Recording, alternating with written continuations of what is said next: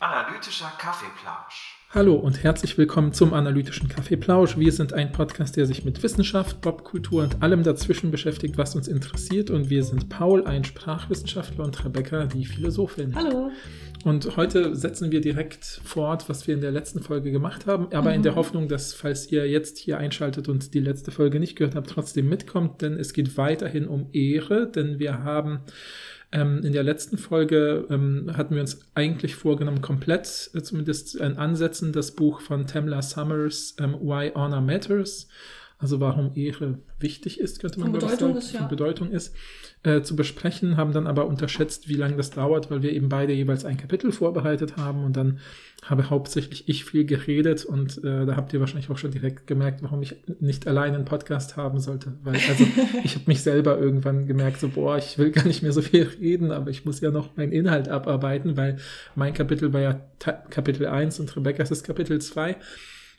Bevor wir da direkt wieder einsetzen, vielleicht um so ein bisschen wieder in Stimmung zu kommen, über Ehre zu sprechen, wollte ich dich, Rebecca, fragen, hast du dich schon mal in deiner Ehre verletzt gefühlt? Ähm, ich glaube nicht. Also ich, ich wüsste nicht wie. Ich habe, ich hab, aber ich habe auch das Gefühl, also bevor wir die, das Buch ähm, gelesen haben, dachte ich auch, okay, Ehre, krass antiquiertes Konzept, Mhm. äh, für mich sehr männlich. Ich habe das, ich kann mich damit nicht richtig identifizieren. Ich glaube, ich habe mich noch, also ich kann mich jetzt zumindest nicht erinnern, wann ich mich mal in meiner Ehre gekränkt oder so gefühlt habe. Also ich, aber auch, aber auch nicht in meiner Würde, glaube ich. Mhm. Ne, wenn man das, wir haben ja letztes Mal, Mhm, also, also wenn ihr die erste Folge noch nicht gehört habt, hört da gerne mal rein, da haben wir darüber geredet, was Ehre ist und warum Sommers Ehre als Gegenkonzept zur Würde etablieren oder wieder etablieren möchte. Mhm. Ähm, und genau, aber ich wahrscheinlich könnt ihr trotzdem auch mit äh, hören, warum es heute, also heute geht es ja vor allen Dingen darum, warum Ehre vielleicht wichtig wieder in unserem Leben zu Mhm. etablieren wäre. Mhm. Aber wir schauen mal. Vielleicht hört ihr aber trotzdem mal in die andere Folge rein, einfach zur Sicherheit. Genau, also ich habe auch das Gefühl, ich habe mich noch nie in meiner Würde verletzt gefühlt. Mhm. Klar habe ich manchmal das Gefühl, oder habe ich schon mal erlebt, dass Leute mich irgendwie respektlos behandelt haben. Mhm. Mhm. Aber ich glaube, das hat nicht so krass viel mit Ehre und Würde für mich zu tun, Mhm, glaube ich. Weiß ich. Oder wenn, ich weiß nicht, wenn Leute sich über meinen. Ich, ich weiß nicht, in welchem Zusammenhang es sein würde. In Lass meinem Status als du. raus. Nee, ich überlege jetzt, ich versuche jetzt. ich über, ich versuche ja zu überlegen, wann, wäre ich vielleicht in meiner Ehe. Ich will jetzt keine, keine komischen Sexualmoralsachen hier mit Ja, ja, reinbringen. ja, ja. Deshalb, also, weil ich das auch nicht spüre, so diese, diese, diese Gedanken. Ähm, also würde, hätte mich dann jemand in, meiner, in meinem Status als Mensch oder als Dozentin oder als, weiß ich nicht, Ich glaube, rationale das wäre für Person. Summers schon wesentlich Genau. Unterschied. Und dein Wäre- Status als Mensch versus Status als Dozentin ist ja vielleicht was anderes. Ja, ja, das ist das, genau, Status als Mensch wäre dann eher meiner Würde. Ne? Mhm. Ja. Aber ich wüsste, also wann würde mich jemand äh, in meinem Status als Men meinen Status als Mensch ab. Okay, wenn die Person mich jetzt krass ähm, diskriminiert oder ja, beleidigt und so natürlich. zum Beispiel, ja, ja. Mhm. Weiß ich nicht. Ich weiß nicht, ich habe das, ich habe nicht das Gefühl, dass Also ich ich das schon mal gespürt Ich glaube, Diskriminierung an sich ist ein gutes Beispiel für diesen Angriff auf die Würde, weil man Ja. ja natürlich genau das Menschen abspricht, was ja das Konzept der Würde nach Summers und ich glaube Ja, auch nach ja, vielen okay. anderen äh, Sachen äh, verletzt ist ja durch dieses jemandem aberkennen aufgrund bestimmter einzelner Merkmale, äh, ähm, in denen wir uns ja alle unterscheiden, äh, sozusagen irgendwie einen, den, den Status der Gleichberechtigung oder des auf Augenhöhe mit allen Mhm. anderen Seins sozusagen abzusprechen. Ich glaube, das Ja, geht okay. schon in diese Richtung. Gut, ich bin halt ein sehr privilegierter Mensch, deshalb habe ich noch nicht so viel Diskriminierungserfahrung gemacht. Klar, Mhm. als äh, Frau. Aber ich kann mich nicht dran erinnern, dass ich schon mal das Gefühl hatte, ah, ich bin jetzt in meiner Würde oder meiner Ehre verletzt. Mhm, mhm. Ja, ja, kann ich verstehen. Du? Ich habe auch drüber nachgedacht, genau über diese beiden Sachen äh, und habe gemerkt, dass das mit der Ehre, äh, habe ich gemerkt, geht, ginge maximal und da würde ich dann eben mit Summers mitgehen, dass man eben sagt, äh, vielleicht sowas in meiner Ehre als etwas, ja, als eine Rolle. ja. Und vielleicht eben, was ich schon letztes Mal als Beispiel kurz erwähnt hatte, ne, diese Plagiate in der Wissenschaft oder so. Und ich habe das Gefühl, das geht aber einher mit seiner Argumentation auch, dass er sagt, dass Ehre da wieder von Bedeutung stärker ist, wo quasi bestimmte, ähm, bestimmter Status oder eine bestimmte Position in der Gesellschaft, äh, wenn man sich damit sehr stark identifiziert. Ja, also ich Mhm. glaube, ich, da, dadurch, dass ich mich, glaube schon, ich kann das nicht leugnen, dass ich mich schon mit Wissenschaft als Sache identifiziere, äh, ähm, ähm, also als, wie soll ich sagen, als Konstrukt oder Konzept oder auch als Berufsgruppe, habe ich das Gefühl, wenn jemand sozusagen an wissenschaftlichem Arbeiten zweifelt oder so oder irgendwelche Verschwörungstheorien in Bezug auf Wissenschaften formuliert oder so, äh, dann denke ich, habe ich immer das Gefühl, ich muss das verteidigen. Ich fühle mich dann nicht, ich habe nicht das mhm. Gefühl, ich fühle mich in meiner Ehre verletzt, aber ich glaube, das kommt vielleicht dem nahe, ohne dass ich so nennen muss, was aber er ich meint. Ich habe das Gefühl, für mich wäre das eher, das wäre so eine Richtigstellung für mich auch auf so einer Ration. Also klar, mhm. hat das auch eine emotionale ähm, Komponente, wenn du das Gefühl hast, ich fühle mich jetzt irgendwie falsch oder ich fühle mhm. meine, meine Zunft falsch dargestellt mhm. oder so. Mhm. Aber ich weiß gar nicht, ob ich da über Ehre oder über ja, ich glaube auch nicht. Ich glaube, ja, aber ich glaube, ich, genau, ich, ich versuche ja nur sozusagen Summers ernst zu nehmen, ja, ja, ich, ich das Gefühl, dass er schon sagen könnte, ja, das, was du da spürst, dieses, mhm. was über das Rationale hinausgeht, über vielleicht über die richtige Stellung hinausgeht, und das habe ich ja, dass ich oft das Gefühl habe, so ich habe so ein Bedürfnis oder so einen Drang, das zu korrigieren, zu, zu verteidigen. Mhm oder so, ja, wenn man sagt, wie ist denn das bei euch jetzt mit den ganzen Plagiaten? Gibt es das bei euch auch oder so? Ja, habe ich tatsächlich schon mal so Gespräche geführt, ja, mit Leuten, die vielleicht nicht in der Wissenschaft arbeiten. Äh, dann, dann erkläre ich es halt sozusagen, für mich nicht verletzt oder so. Ne? Aber, ja, ja, äh, äh, aber wenn man, wenn da deswegen jetzt sozusagen so ein allgemeiner Zweifel an wissenschaftlichem Arbeiten mhm. aufgeben, hätte ich schon irgendwie auch so ein nicht nur rational, sondern vielleicht auch so einen emotionalen Drang. Und ich glaube, da könnte er zu Recht ansetzen und sagen, das ist so eine Struktur, die man mit diesem Konzept der Ehre greifen kann, zumindest so, wie es mhm. da anthropologisch begriffen wird. Ne? Ja, für mich, ich würde da voll, glaube ich, über sowas wie Fairness mhm. oder so gehen, dass ich das Gefühl habe, das ist einfach ungerecht, wenn von mhm. einer Person auf die ganze Disziplin geschlossen wird zum Beispiel. Ich ja, weiß es nicht ja, genau. Halt ich dachte auch gerade so, ich habe ja einmal so eine weirde E-Mail bekommen, weißt du noch? Äh, ich mache das ja immer so, dass ähm, wenn Leute sich, für, also zumindest in der Pandemiezeit, muss, sollten die Leute sich, äh, wenn sie an meinen Seminaren teilnehmen wollen, immer per Mail bei mir melden. Mhm, mhm, mhm. Einfach damit ich weiß, mit wie vielen Leuten ich rechnen kann, damit ich denen schreiben kann, wie das Seminar stattfindet, ob das mhm. online ist und solche Sachen. Deshalb mussten die Leute mir immer so eine formlose Mail schreiben, ja, ich möchte gerne teilnehmen, können Sie mich zum Kurs hinzufügen bei der mhm, mhm. beim E-Learning-Plattform. Und dann hat mir doch mal ein Student so eine, also normalerweise kriege ich immer wirklich 99,9 Prozent aller Mails von Studierenden sind total nett oder mhm, mhm, normal oder neutral. Ja. Äh, aber dieser eine Typ hat mir irgendwie so eine Mail geschrieben, so nach dem Motto, ja, ich würde gerne am Seminar teilnehmen, aber wie war das nochmal? Aber ah, haben Sie überhaupt die ja. Kompetenz, dieses Seminar zu geben? Irgendwie sowas in der Art. Ja, ja, ne? ja, ja, also ich weiß nicht, ob ich mich jetzt falsch erinnere, aber ich hatte das Gefühl, das ging doch so in die Richtung, bla bla bla, ist ein komplexes Thema, fühlen Sie sich denn in der Lage dazu, ein Seminar nee, so krass war es, glaube ich, sowas? nicht. Ich glaube, es war so krass war es ja, nicht. Okay, dann bist ich du glaube, immer im Kopf. In, in unserer, ich, hab, ich war ein bisschen, äh, ich dachte so kurz, ich habe dann Paul die Mail gezeigt, deshalb weißt du das ja auch. Ja, ja, ja. ja. Äh, natürlich ohne den Namen zu zeigen. Ja. Äh, ich glaube, es war nicht so krass, wie du es hast. Es war wirklich so was wie, fühlen Sie sich denn kompetent genug, dieses mhm. Seminar? Ja, ja, so in der Art war das. Ich war so, was ist das für eine krass. Also ich, ich mhm. fühlte mich schon irgendwie angegriffen persönlich, weil ich mhm. dann dachte sofort, warum schreibt diese Person mir das? Liegt das daran, dass ich keinen äh, Doktor- oder Professorinnentitel habe? Ist es mhm. der Grund? Oder liegt es vielleicht auch, ist es, hat es auch was mit Sexismus zu tun? Mhm. Ich weiß es. Ich weiß es natürlich nicht. Ja. Aber ich fühlte mich kurz schon angegriffen und da dachte ich gerade, äh, habe ich mich dann in meiner Ehre angegriffen oder in meinem Status oder in meiner Profession oder, weißt du, würde, würde man das damit zusammenhängen? Mhm. Ich würde halt sagen, ich fand es einfach respektlos oder ich fühlte, ich finde es unfair oder so. Ich würde nicht über Ehre gehen, auch nicht über Würde. Ich fühlte mich nicht in meiner Würde angegriffen, mhm, weißt du? Mhm. Äh, und das, aber ich, ich habe okay. schon sehr negative Emotionen kurz Wir gehabt. kriegen das jetzt raus, ob du dich eher in deiner Ehre oder in deiner Würde angegriffen hast. Ich glaube, also, war, dein erster, war dein erster Impuls, ich fordere die Person zu einem philosophischen Rededuell heraus oder ich kontaktiere eine dritte Instanz, die über uns steht, die da jetzt vermitteln soll? Ich hatte beides nicht. ich weiß. Ja, also ich habe ja erst, ich habe ich habe ja auch, kann ich ja kurz sagen, ich habe auch eine ganz normale Mail zurückgeschrieben, weil ich immer denke, wenn Leute mhm respektlos mir gegenüber sind, bin ich immer normal, neutral zurück, weil ich mir denke, meine Güte, hm. will ich mir jetzt wirklich den Stress machen? Nein. Also außer Leute werden jetzt wirklich beleidigend, dann würde ich schon was machen, aber ja, ich würde ja. jetzt nicht meinen Chef anrufen und sagen, kannst du das mal klären? Mhm, so. Das würde ich mhm. jetzt einfach nicht machen, weil ich das Gefühl habe, meine Güte, mich wirklich, so schlimm ist es jetzt auch nicht ja, gewesen. So. Also ich Klar würde ich den gern zu einem philosophischen Duell herausfordern. Aha. aber Aha. Also warst du eher in deiner Ehre verletzt. Nein, jetzt denke ich, aber das ja, habe ich ja. damals nicht gedacht. Aber Klar. jetzt wurde, wurde mir die, die Option aufgezählt, dass das, das eine Möglichkeit wäre. Mhm. Dann hätte mhm. ich das natürlich gemacht. Hätte ich meinen Rollkragenpullover in den äh, Ring geworfen. Auf jeden Fall, ja, ja, ja. ja. Ja, nee, das war jetzt nur gerade so ein Beispiel, weil ich dachte, ja. da könnte man vielleicht über Ehre argumentieren, aber ich, ich glaube, ich fühlte mich nicht in meiner Ehre, mhm. sondern ich finde das einfach, vielleicht, also außer es wäre wirklich sexistisch, dann hätte ich vielleicht das Gefühl, krass, dann fühle ich mich so als, ach, ich weiß nicht, mhm. als Vertreterin äh, von weiblichen Philosophinnen irgendwie angegriffen. Ich weiß es nicht. Mhm. Schreibt mir, ob ihr das Gefühl habt, das hat was mit. Mit Würde hat das für mich überhaupt nichts zu tun, glaube ich. Weil ich fühl mich, fühlte mich nicht in meiner Würde, weil Würde, aber Würde haben wir ja schon gesagt, es ist, wirkt immer auf uns wie Mhm, sowas, mhm, was mhm. man eh hat. Warum auch immer, haben wir schon drüber geredet, dass wir nicht genau wissen, warum. Aber das wird mir ja nicht aberkannt, wenn jemand mir so eine Mail schreibt. Aber mein Ansehen oder mein Ruf vielleicht schon. Mhm. Oder so, keine Ahnung.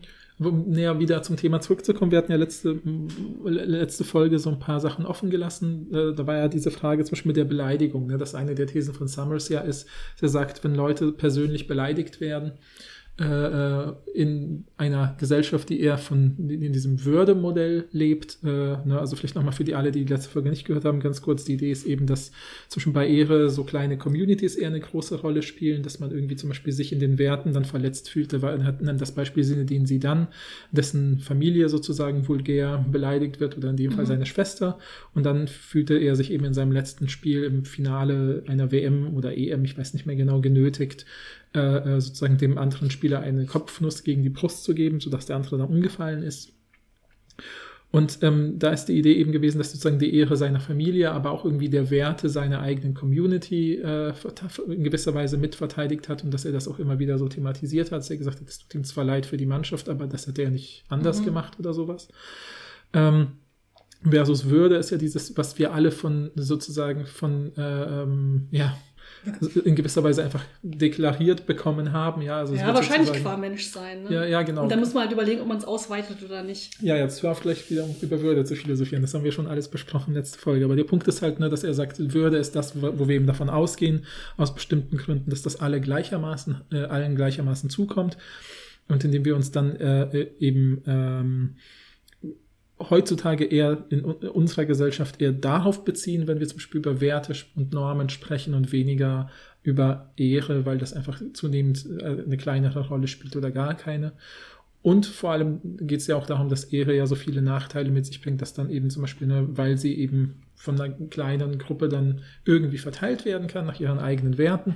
Und dann kann man eben so, und dadurch entstehen dann oft so Ungerechtigkeiten, wie zum Beispiel eben die, äh, dass ja, Frauen äh, mit sehr viel von diesen Ehrenproblemen belegt werden. Ja.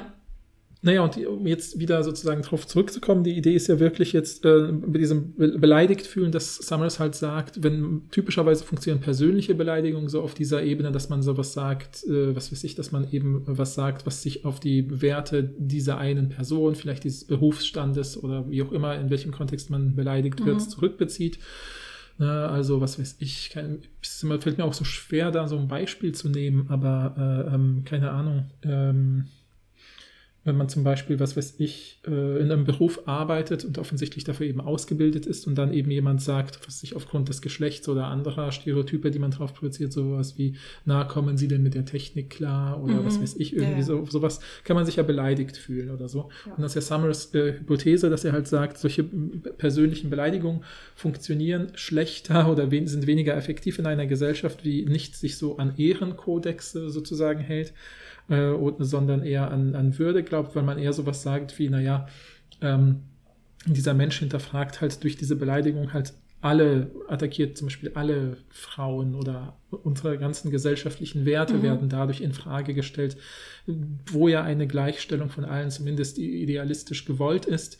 Und äh, das heißt, man fühlt sich da nicht persönlich beleidigt, sondern hat eher das Gefühl, diese Person diskreditiert sozusagen die Werte die, der, der ganzen großen Gemeinschaft. Und das macht ja dann an solchen Redewendungen in gewisser Weise, oder sind ja mehr als Redewendungen, sondern so Ritualen fest, wie dass man vor Gericht in den USA zumindest, wenn Leute verklagt werden, ja oft sagt, dass dieser Fall heißt dann, dass sich, wenn der Böse äh, sozusagen, wenn der da verklagt wird, Mr. Smith heißt, das ist eben The People versus Mr. Smith Ja. oder, oder ähm, äh, The State gegen Mr. Smith, Ja. so dass man immer sieht, das wird sozusagen diese ganze Gemeinschaft heraufbeschworen wegen dieser einen Sache bis hin zu diesem öffentlich unsittlich sein oder sowas. Ja, mit dem Pinkeln. Ja, genau, Öffentlichkeit genau, haben wir genau. letzte Woche drüber geredet. Genau, genau. Und das sind so die Fälle, die er versucht, so als Beispiele zu nennen, wo er sagt, das ist eher unsere Wertegemeinschaft, während man vielleicht in einer anderen Gesellschaft dem, der Person, die öffentlich pinkelt, sagt, jetzt hör doch mal auf, was sollen denn die anderen über uns denken, die das jetzt sehen, hier über unser Dorf, über unsere Gemeinschaft, über unsere Familie Ja. äh, oder sowas. Ne? Ja, da bringt er ja auch, auch verschiedene Gerechtigkeits- oder Straftheorien noch mit Mhm, rein. mhm. Ne? Er sagt dann, glaube ich, dass es bei solchen ähm,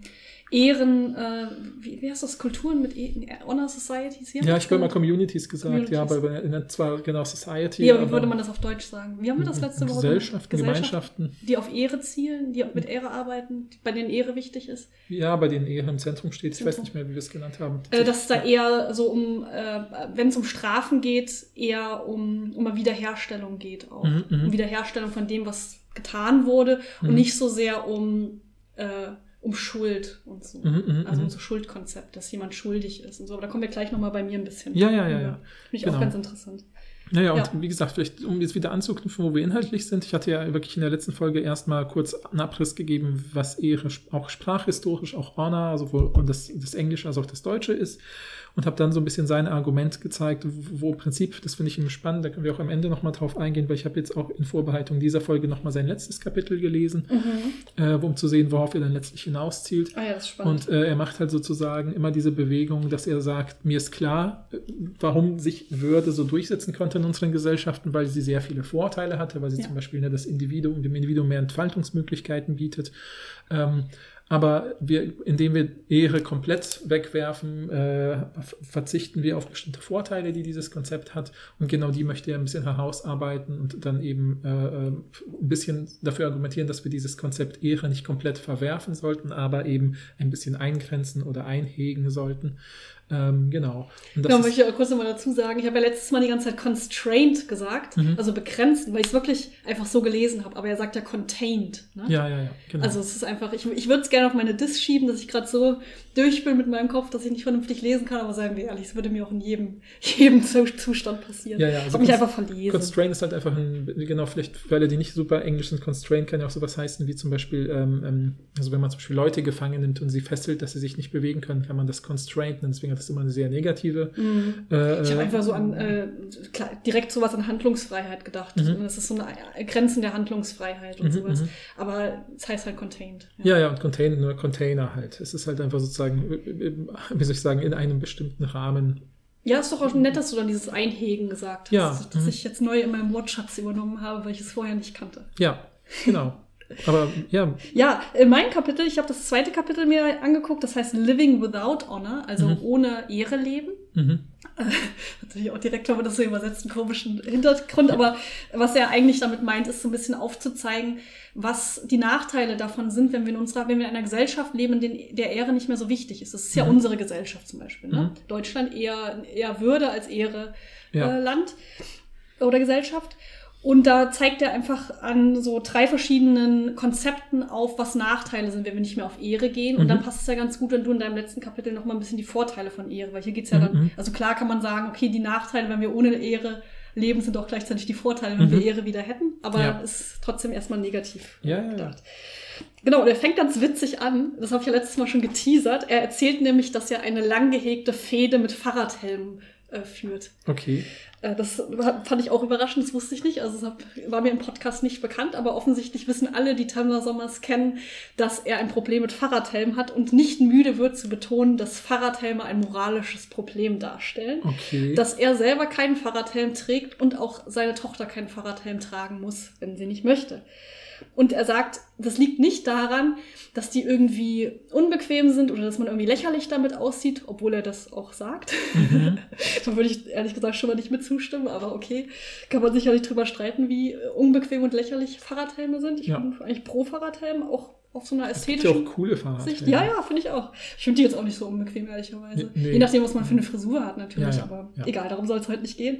Sondern er sagt, er ist moralisch gegen Fahrradhelme. Kannst du dir vorstellen, warum Tamna Sommers moralisch gegen Fahrradhelme ist? Äh, okay, ich mache mal eine Hypothese, aber ich habe echt ehrlicherweise keine Ahnung. Ne? Also, okay, was könnte sein Grund sein? Es geht, das, es geht auch in diese, geht das, hat das, hat das auch was mit Ehre zu tun? Ja, ich meine, das ganze Buch geht um Ehre. Ja, ja, es wäre zu okay, merkwürdig, wenn er sagen würde, Ja, es geht nicht um, hat nichts mit Ehre zu tun. Aber es geht nicht darum, dass man lächerlich aussieht und deshalb Leute einem die Ehre absprechen. Das also kann ich ist es schon so sagen. dieses, keine Ahnung, vielleicht sagt er zum Fahrradfahren gehört ja auch ein bisschen dieses Freiheitsgefühl mit Wind um die Ja. Ohren und das, das würde man ja sozusagen den Kindern damit wegnehmen oder allen Leuten. Und diese Freiheit einzuschränken, dann meinte, vielleicht sagt er sowas wie, okay, das Risiko, äh, dass beim Fahrradunfall was passiert, ist nicht hoch genug, um das sozusagen so ein absolutes äh, äh, eine absolute Verpflichtung Mhm. des Fahrradhelmtragens durchzusetzen und deswegen soll jeder frei entscheiden dürfen. Mhm. Und deswegen überlässt er eben, ne, das ist mir nämlich aufgefallen, ist ja, dass er trägt selber keinen Fahrradhelm und er überlässt seine Tochter die Wahl. Das heißt, Mhm. er zwingt sie ja auch nicht. Nehme ich an, das steht da Ja. nicht so äh, explizit, aber ich würde mal schätzen, dass er es ihr überlässt. Er steht, Mhm. er sagt nur, er macht, er äh, fordert sie nicht auf, einen Fahrradhelm zu Ah, ja, tragen. ja. Aber ich Ja, gehe ja. auch davon aus, dass er jetzt nicht sagt, wenn du keinen Fahrradhelm trägst. Genau, wenn du, wenn, immer wenn du den Fahrradhelm anziehst, dann, dann zieht er den Helm wieder aus und schmeißt ihn auf den Boden und springt drauf rum, bis er Ja, kaputt ist. könnte sein. Nee, also. Du musst dir selber so- einkaufen von deinem Taschengeld. Ja, genau. sag. Aber das, das vielleicht so irgendwas damit mit diesem Freiheitsgefühl und Ja, so. so ein bisschen. Das ist so ein bisschen was Er kommt ja aus Texas, ne? Und ich meine, Mhm. ich habe das Gefühl, das sind ja eh so viele lockere. Also er sagt ja auch selber wirklich, dass er liberal ist und im letzten Kapitel macht er es auch nochmal deutlich mit so ein paar Beispielen, aber da gibt es ja auch wirklich dieses, also ich meine, es gibt ja in super vielen ähm, äh, amerikanischen äh, Bundesstaaten kann man ja ohne Helm Motorrad fahren, zum Beispiel auch, Ja, ne, was ja auch so ein Freiheitsgefühl ist. Ich weiß auch ehrlich Also- gesagt gar nicht, wie es mit Fahrradhelmen in den USA ist. Wahrscheinlich gibt es gar keine Pflicht, oder? Also ich meine, ich wenn die schon bei. Motorrad äh, äh, sagen, man Ja. muss es nicht überall haben, aber es ist wirklich, ich will nicht über das Nee, weiß in Anführungsstrichen das amerikanische Recht Ja, Anführungsstriche Ende sprechen, weil es sind halt Bundesstaaten, da sind super viele Unterschiede. Ja. Und ich meine, äh, gut, ich, ja. Ja, also erstmal sagt er natürlich, die, äh, ne, es gibt schon auch Statistiken, äh, die zeigen, dass äh, dass es gar nicht so ein krasses, äh, krass mehr Risiko gibt, wenn man keinen Fahrradhelm trägt und einen ähm, Unfall hat.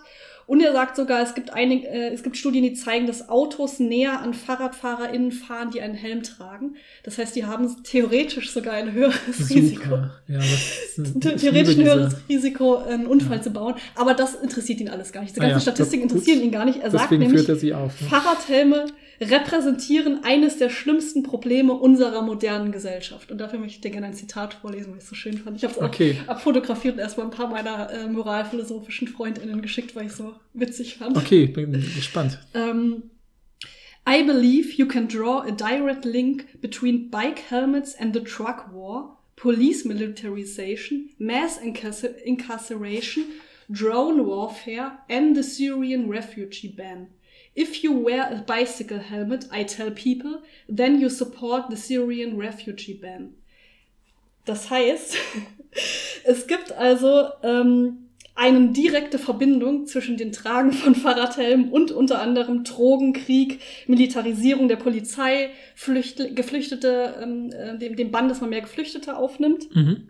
Und das heißt, er sagt, ähm, dann, ne, er sagt ja, äh, wenn du einen Fahrradhelm trägst, dann äh, unterstützt du sozusagen den, äh, Mhm, den mhm. Bann, Geflüchtete aufzunehmen oder syrische Geflüchtete Ja, ja, ja, aufzunehmen. ja.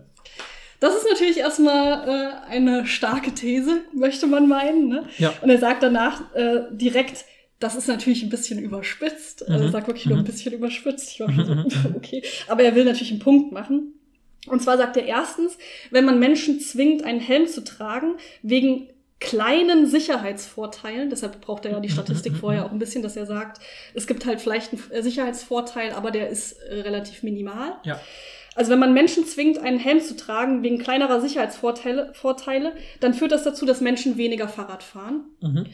Und das ist natürlich erstmal auch schlecht fürs Klima, das sagt er nicht, aber das könnte man jetzt auch sagen. Mhm. Was er aber sagt, ist, es reduziert die Lebensqualität von Menschen, weil sie Mhm, dann ja mhm. weniger Fahrrad fahren, obwohl sie eigentlich Fahrrad fahren wollen würden, wenn sie gerne ja, Fahrrad fahren. Okay, okay. Aber was für ihn viel wichtiger ist, ist, dass dieses äh, Tragen von Fahrradhelmen oder vor allen Dingen auch der Zwang, Fahrradhelme zu tragen, ein Indikator für etwas ist, nämlich das immer höhere Risikoablehnung in unserer Gesellschaft. Also dass es so einen krass wichtigen Wert in unserer Gesellschaft einnimmt, dass man so wenig Risiko wie möglich eingeht. Mhm. Und dafür ist sozusagen natürlich das Fahrradhelmtragen kein Grund, aber es ist ein Symptom. Und Mhm, deshalb mhm, mhm. nimmt er das halt als Aufhänger. Das ist der Zusammenhang Das ist sozusagen. der- ja. genau. Also es ist nicht ein 1 zu 1 Kausalzusammenhang. Nein, natürlich nicht. Es ist jetzt kein, es ist kein die gleiche- slippery slope, es ist genau. kein, kein Dammbruchargument, dass wenn du Fahrradhelme trägst, dann unterstützt du eigentlich die, die Ablehnung von Geflüchteten. Das sagt er natürlich nicht. Ja, ja. Sondern er sagt, was aber damit einhergeht, dass du, äh, dass alle Fahrradhelme tragen, ist halt diese krass, äh, diese krasse Relevanz, die wir auf Sicherheit und Risikoablehnung Mhm, mhm. legen. Und zwar auch im Zusammenhang mit anderen moralischen Werten. Ja, also ja. wenn wir, wenn wir überlegen, okay, welche, welche Werte sind eigentlich wichtig, dann sagt er, dass wir viel zu viel ähm, Relevanz auf Sicherheit legen in Mhm. Bezug auf andere Werte Mhm, und dass wir mhm. andere Sachen, ähm, die vielleicht für ein gutes und äh, auch moralisch gutes Leben wichtig werden, die es die hinten anstehen. Mhm, mhm. Das ist der Punkt, den er macht. Hm. Ja, naja. Also ich ver ver verstehe, wie sein Argument funktioniert. Ich weiß aber nicht, ob ich das so unterschreiben würde. Ja, also er macht das auch jetzt gleich ein ganzes Kapitel lang. Er Mhm. sagt nämlich, dass vor allem dieses, dieses äh, immense, diese immense Bedeutung auf Sicherheit und auf Risikoablehnung, das passiert halt vor allen Dingen in Gesellschaften, die kein, die kein, äh, keine Relevanz auf Ehre legen. Mhm, mhm, Also mhm, es scheint, da scheint es einen Zusammenhang zu geben zwischen Ehre und Risiko. mhm, mhm, Und das zeigt er später auch mit Studien. Dass Ah, er zeigt, dass in Bundesstaaten, die, ähm, ne, die vielleicht mehr Wert auf Ehre legen, so Südstaaten in den USA Mhm, zum mhm. Beispiel, dass da auch tendenziell ein bisschen mehr Risiko, äh, ähm, wie nennt man das, risikobasiertes Verhalten da ist. Zum Ja. Beispiel, dass man äh, draußen campt oder Mhm, dass man mhm. in, ähm, in Flüsse oder in, in Seen badet, wo es keine Aufsicht gibt und Ah solche ja, Sachen. mhm, verstehe. Ja.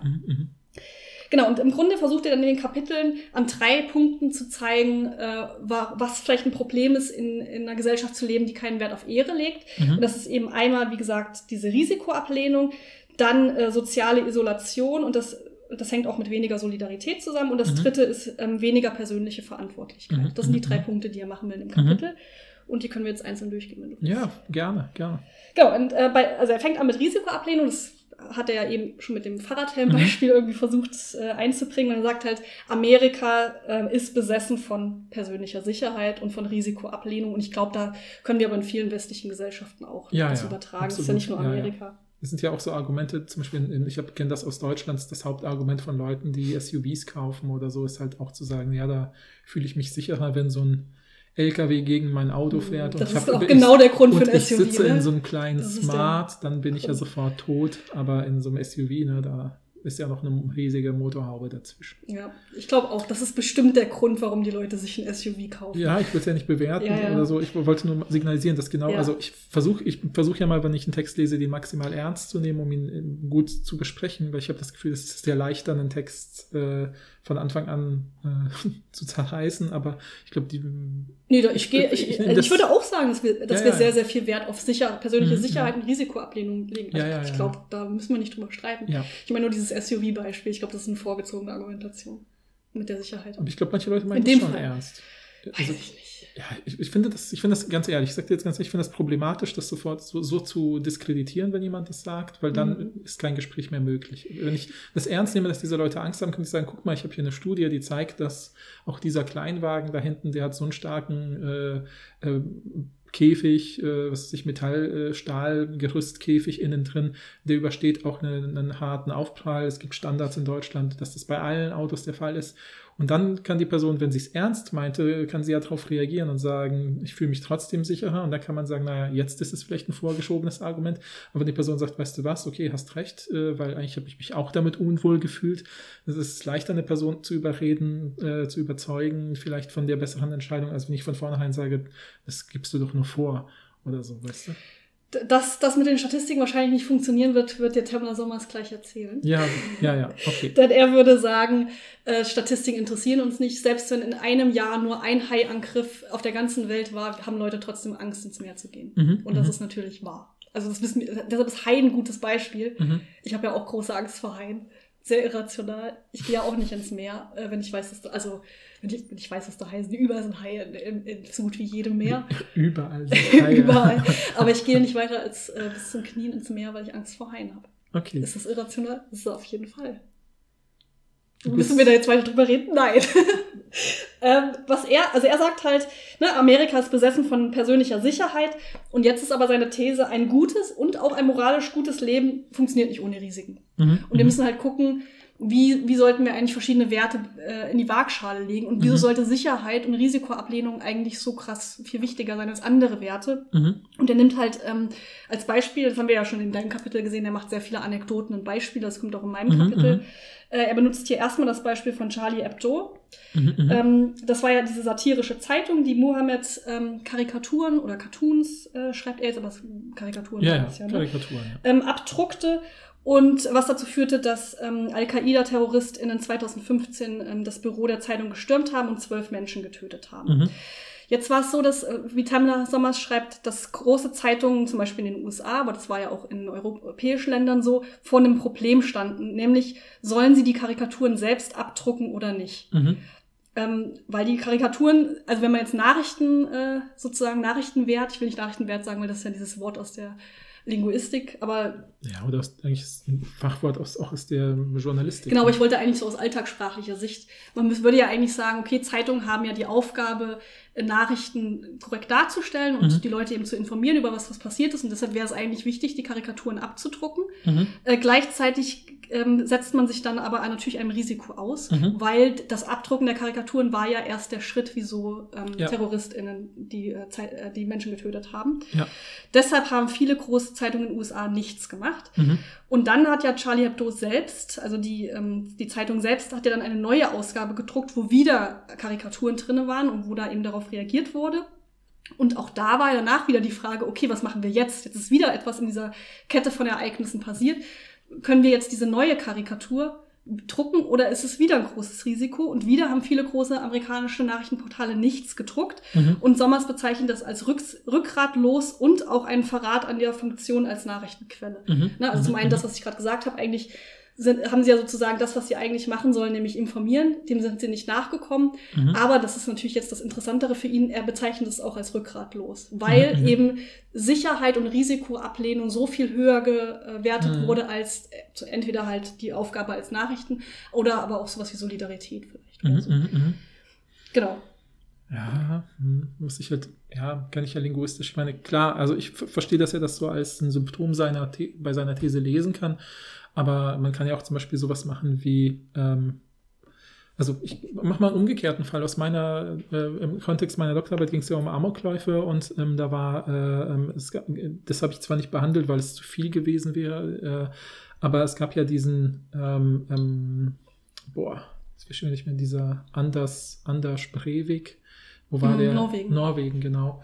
Äh, und ähm, da weiß ich noch, dass ich jemanden kenne, der beim Spiegel arbeitet und der mir dann erzählt hat, weil ich mit ihm über meine Doktorarbeit gesprochen habe, dass äh, es ja klar war aus den Hinterlassenschaften dieses Amok-Täters, dass er ähm, viele Dinge höchstwahrscheinlich auch so inszeniert hat, dass er wusste, da werden sich die Medien drauf stürzen, weil die da voll drauf abfahren, dann irgendwelche Fotos von den eigenen Homepages zu zeigen und so. Und er hat genau diese Mechanismen offensichtlich reflektiert. Mhm.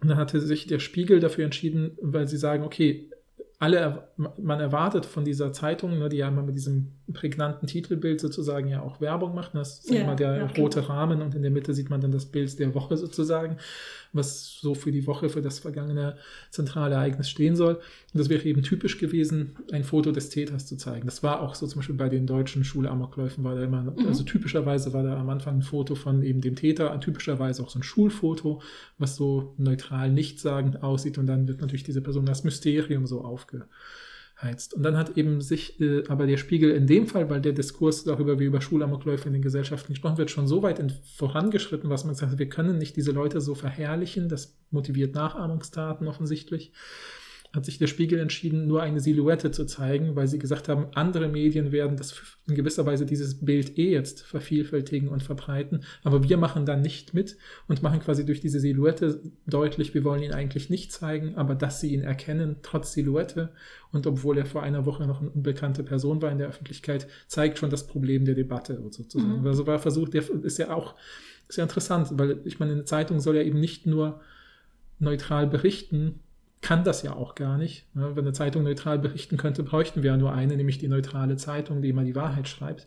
Sondern es sind ja verschiedene Perspektiven. Und diese, diese Perspektivität kann ich ja sagen, okay, hätte ich ja bei diesem Charlie Hebdo-Beispiel, hätten ja auch Zeitungen sagen können, ich beschreibe die mit Sprache. Also, weil es ist so eine typische Sache, dass Menschen Bilder viel offensiv, viel, wie soll ich sagen, sich viel stärker angegriffen fühlen von Bildern als von Sprache in unserer Zeitgesellschaft typischerweise. Ja, also eine sich Abbildung, die. Ja, gut, das hängt natürlich auch damit zusammen, dass man ja auch die äh, religiöse Figur nicht abbilden darf. Ja, also ja, ja, klar, genau. Man, in dem Fall ja auch, genau so. Und hätte man das mit Sprache zum Beispiel beschrieben, hätte ich gesagt, naja, ist doch die Berichterstattungsfunktion wunderbar erfüllt. Die Zeitung hat beschrieben, was auf der Karikatur zu sehen war mhm. mit Sprache und musste das Bild dafür nicht zeigen, was man vielleicht auch als Kompromiss erstmal sehen kann, eines noch unabgeschlossenen Diskurses oder so. Ja, aber was Sommers jetzt halt sagt, ist, dass die das nicht, äh, dass so viele große Zeitungen das nicht gedruckt haben, erhöht ja das Risiko, dass wenn kleinere Zeitungen mhm. dann eben das drucken, dass sie dann äh, sozusagen ähm, sozusagen ins Fadenkreuz von TerroristInnen ah, kommen. Mhm. Das heißt, man macht dann, äh, also man man ähm, lenkt viel mehr Risiko auf die, die es dann tun. Mhm. Ähm, und er hat das auch ganz gut nachgezogen, warum auch Charlie Hebdo überhaupt ähm, eine der wenigen Zeitungen ist, die sich das getraut hat, sozusagen. Mhm. Ähm, das, und andere Zeitungen nicht. Deshalb sind sie auch Opfer geworden. Mhm. Mhm. Das kommt ja noch hinzu. Okay, na gut, ja, ja. Mhm. Stimmt.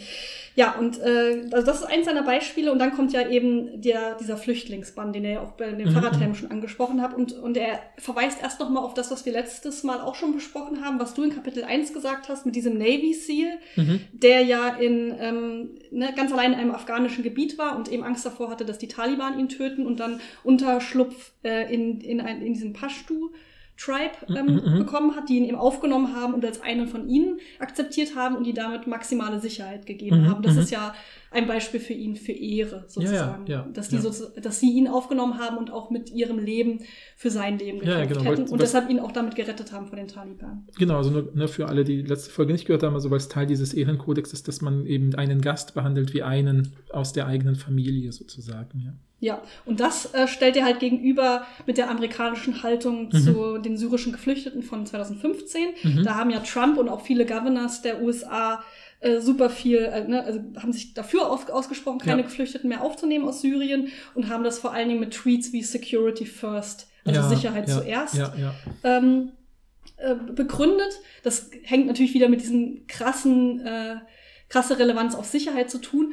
Es ist aber auch Quatsch, weil das sagt Sommers selber, wenn man sich die Statistiken anguckt, dann ist da, ne, muss man eigentlich keine Angst haben, weil es gibt, er hat geschrieben, es gab keine terroristischen Ja, ja, ja. ähm, Angriffe von Ge äh, Geflüchteten in Amerika. Mhm, also mhm. keine. So, ja, zu diesem ja, Zeitpunkt. ja. So, deshalb ist es ist eigentlich auch kein Sicherheitsrisiko. Aber er sagt, selbst wenn es eins gäbe, ähm, könnten wir trotzdem noch anders argumentieren. Und er sagt, das Problem, was wir in dieser ganzen Debatte äh, von nehmen wir mehr Geflüchtete auf oder nicht haben, ist, dass wir keine Sprache der Ehre haben. Das ist sozusagen das, was er sagt, was das Problem an der ganzen Sache ist. Mhm. Deshalb können wir nicht vernünftig argumentieren, weil die Leute, die dafür sind, mehr Geflüchtete aufzunehmen, die argumentieren ja auch mit moralischen Gründen. Ne? Mhm. Die sagen natürlich sowas wie, die Menschen brauchen unsere Hilfe und wir haben die Pflicht, diesen Menschen zu helfen. Das ist ein typisches Argument Ja, natürlich. ja, ja. Ähm, das überzeugt aber die Gegenseite nicht, weil die sagen dann sofort sowas wie, aber wir haben doch eine viel höhere Pflicht äh, unserer eigenen Bevölkerung gegenüber. Ne? Mhm. Mit, mit großen Anführungsstrichen, das ist nicht mein Argument, das hat man hoffentlich gehört. Ja, ja, ja. Ähm, und dann sind wir in einer Pattsituation und sagen so, okay, was wiegt jetzt höher und so weiter. Ähm, aber wenn wir stattdessen, das ist jetzt Sommers Move, wenn wir stattdessen auf Ehre referieren, dann haben wir eine ganz andere Argumentation, weil dann könnten wir sowas haben wie, ja, es gibt vielleicht eine ganz, ganz minimale Bedrohung es, auf unsere Sicherheit, eigentlich, ne? Fußnote eigentlich Ja, nicht, ja, ja. aber selbst wenn wir das jetzt mal annehmen, vielleicht gibt es eine kleine Bedrohung, aber Geflüchtete brauchen unsere Hilfe, die fliehen vor einem brutalen Regime und es ist eine Schande, ja, es ist sogar feige, wenn wir als AmerikanerInnen das kleine Risiko nicht auf uns nehmen ähm, und die Menschen abweisen und wir sind keine Feiglinge, wir sind AmerikanerInnen. Wenn wir so argumentieren würden, das ist die Sprache der Ehre, wenn wir also ähm, sozusagen dieses, äh, die, der, der, ähm, der Gefahr entgegentreten als Teil unserer Identität sehen, dann äh, hätten wir nicht mehr diese, dann hätten wir eine ganz andere Sprache darüber zu reden. Okay, finde ich eine sehr gewagte These irgendwie, die auch echt, wo man sich echt viel einkauft. Ne? Also ich, ich denke auch, du siehst es wahrscheinlich ähnlich. Ich habe das Gefühl so, ich muss gerade an die letzte Folge denken, wo ich ja so versucht habe, möglichst seine Argumentation möglichst stringent zu machen und schon bei der Wiedergabe gemerkt habe, ah, ich habe schon das Bedürfnis sofort zu sagen, ah, ist vielleicht ein bisschen problematisch. Ne? Hier auch, weil ich habe das Gefühl, also ich bin mir sicher, reflektiert das alles, aber ich habe das Gefühl, könnte man das Ganze nicht trotzdem auf dem Boden dieser Würde-Sache machen, dass man irgendwie sagt, ja, das sind Menschen wie wir auch, die wollen nur ein sicheres Zuhause und sind jetzt halt in einem Kriegsgebiet und äh, wir sind alle füreinander verantwortlich, nicht nur und das über Landesgrenzen hinaus sozusagen, könnte ich doch genauso gut mit Würde argumentieren. Und wenn ihr jetzt sagt, ja klar, bei den ja, linksgrünen Wählern super, aber bei den Konservativen im mittleren Die springen vielleicht auf Ehre an, Paul. Genau, die würden darauf vielleicht anspringen. Ja, also ich könnte mir das schon vorstellen. Also ich, wenn ich ins Maximalismus, dass man sowas sagt, wie guck mal, wir schicken ja auch irgendwie unsere Soldaten in bestimmte Gebiete, um, um die Sicherheit auch anderer unterdrückter Gruppen vielleicht zu kämpfen. Und wir können diesen Kampf in dem Sinne unterstützen, dass wir sagen, da wo es schiefgelaufen ist, die Leute nehmen wir auf, damit sie wenigstens bei uns eine Heimat finden oder so. So im Sinne von, äh, wir ziehen alle an einem Strang oder so, könnte man ja vielleicht noch irgendwie kriegen, aber ich habe das Gefühl, Amerika ist halt, das finde ich immer einen wichtigen Unterschied. äh, ist ja ein sehr patriotisches Land, ja, und es gibt es ist immer noch ein weiter Weg von patriotisch zu nationalistisch äh, zum, zum Sein. Und ich glaube, da könnte man diese Patriotismus-Sache catchen, ja, das, da könnte man quasi so, so sagen, die Leute, die an das Land glauben, können sagen, so guck mal, in der amerikanischen Verfassung, auf die ja die Amerikaner, die Patriotischen, unendlich mhm. stolz sind, mhm. steht ja auch, stehen ja auch bestimmte Werte. Und wenn wir diese Werte gelten, nicht nur für Amerika, sondern erstmal für alle Menschen oder sowas, ne, keine Ahnung, dann könnte man sie vielleicht irgendwie kriegen. Aber ich habe auch das Gefühl, mh, mm, wenn ich das jetzt vergleiche mit, mit so äh, Bewegungen von Geflüchteten in der aktuellen Zeit, zum Beispiel in Deutschland, Syrien versus Ukraine ja. oder so, dass man natürlich sofort sieht, hey, da spielen rassistische Vorurteile eine mhm. mega Rolle und Projektionen, die man von anderen Menschen, ne, dass Trump überhaupt von oder andere populistische PolitikerInnen dann überhaupt äh, von einem Risiko sprechen, setzt ja voraus, dass Leute eben davon ausgehen, dass Menschen aus anderen Kulturkreisen per se riskanter sind ja, ja. als andere und sowas. Ähm, ja, genau, Gefühl, was, was natürlich auch statistisch einfach nicht stimmt. Aber das Problem ist ja, dass du die Leute nicht über Zahlen hm. kriegst. Ja, ja, ja, Und das sagt er später auch noch mehr. Er nimmt nämlich als zweites Beispiel, wie wir mit Kindern umgehen, mhm. mit kleinen Kindern. Mhm. Also, dass wir so krass, äh, dass uns so krass wichtig ist, ähm, dass, dass sie natürlich sicher sind, aber dass wir dass ähm, wir so viel Augenmerk auf Risiken legen, die eigentlich verschwindend klein sind. Zum Beispiel, dass Kinder, äh, dass sehr, sehr, sehr unwahrscheinlich ist, dass Kinder entführt werden mhm. von Leuten, die nicht aus der Familie kommen. Also in der mhm. Regel werden Kinder, wird Kindern ja etwas Schlimmes angetan in der Familie oder in der mhm. erweiterten mhm. Familie oder im Freundinnenkreis. Also in der Regel kennen Kinder ja die TäterInnen. Ne? Ja, es ja. ist sehr, sehr unwahrscheinlich, dass man von fremden Leuten entführt wird. Generell und Kinder äh, sind halt sein Beispiel.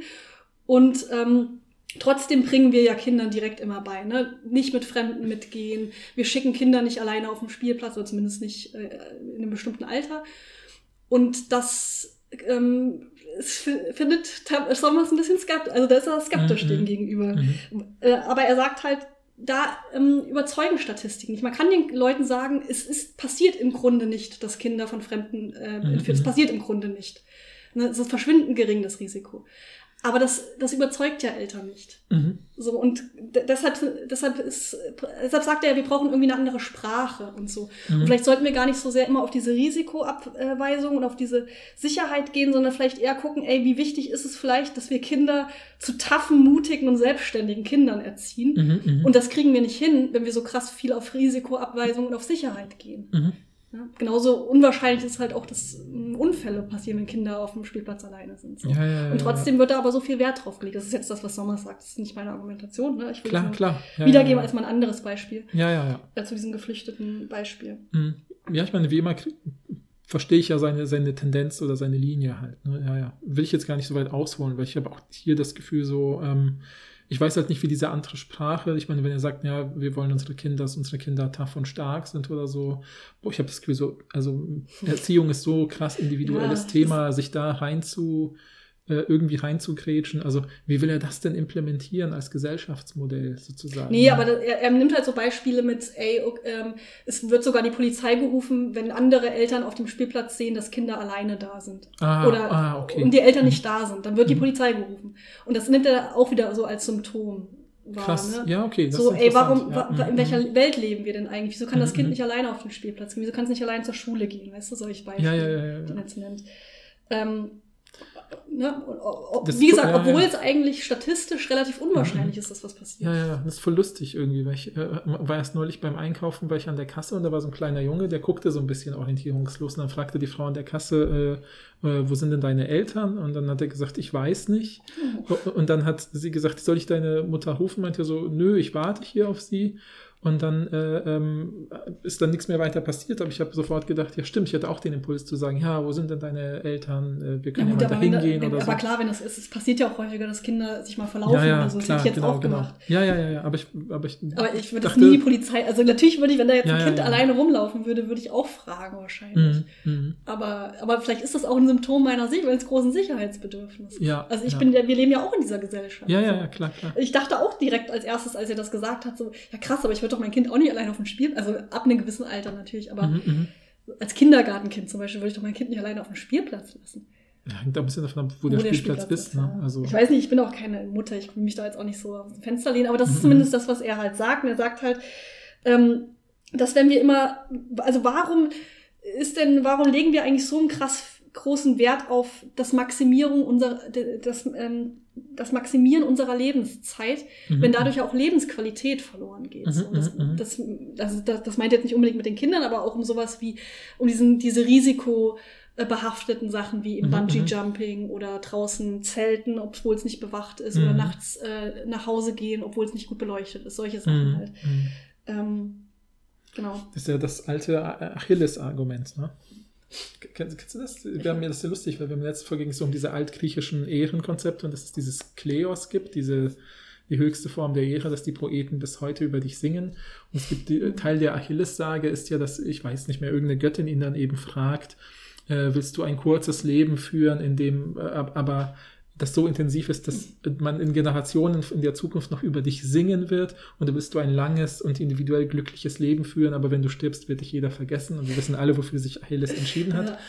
Äh, und ähm, ich glaube, das ist, finde ich, irgendwie witzig, dass, dass, dass er vielleicht implizit oder explizit ja darauf wieder heimlich schon zurückgreift. Ja, ja, stimmt. Das sind dann die Kinder, die allein auf den Spielplatz gehen. Ja, genau, genau. Sind halt im Grunde Achilles. So.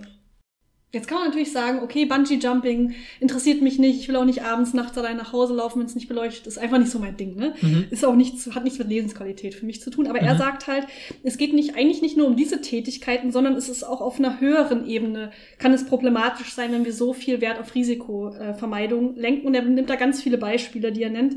Auch teilweise so ähm, eben amerikanische Sachen wie die sogenannte School-to-Prison-Pipeline.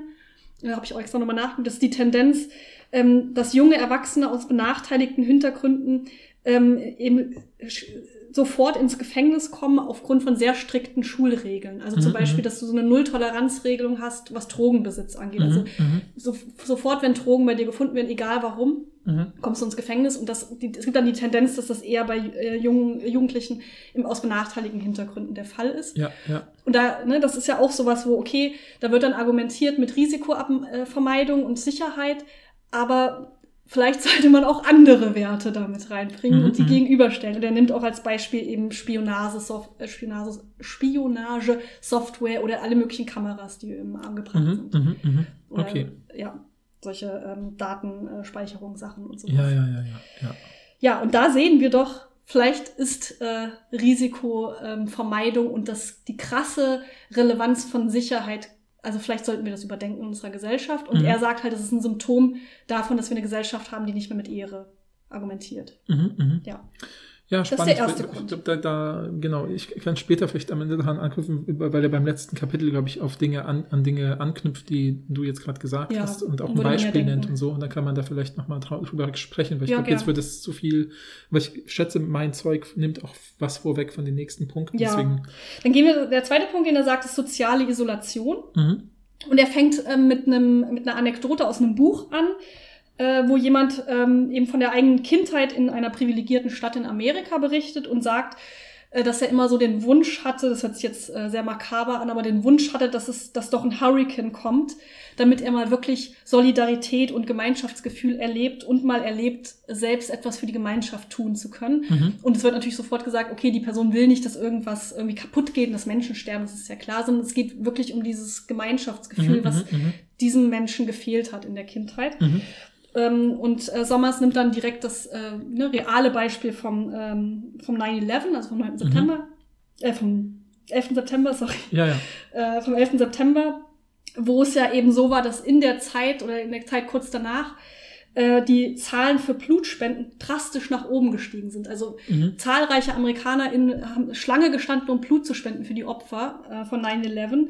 Und was ist dann natürlich passiert, eine Woche später oder so gab es wieder überhaupt kein Blut mehr. Mhm. Ähm, weil, und das, das fasst ja irgendwie ganz gut dieses im, im, in angesichts der Tragödie halten wir zusammen Gemeinschaft, mhm. Solidaritätsgefühl was gefühlt eben in diesen, äh, in diesen Gesellschaften ohne Ehre verloren gegangen ist und nur mhm. in diesen Zeiten eben rauskommt, wo es wirklich eine Tragödie gibt und nicht immer.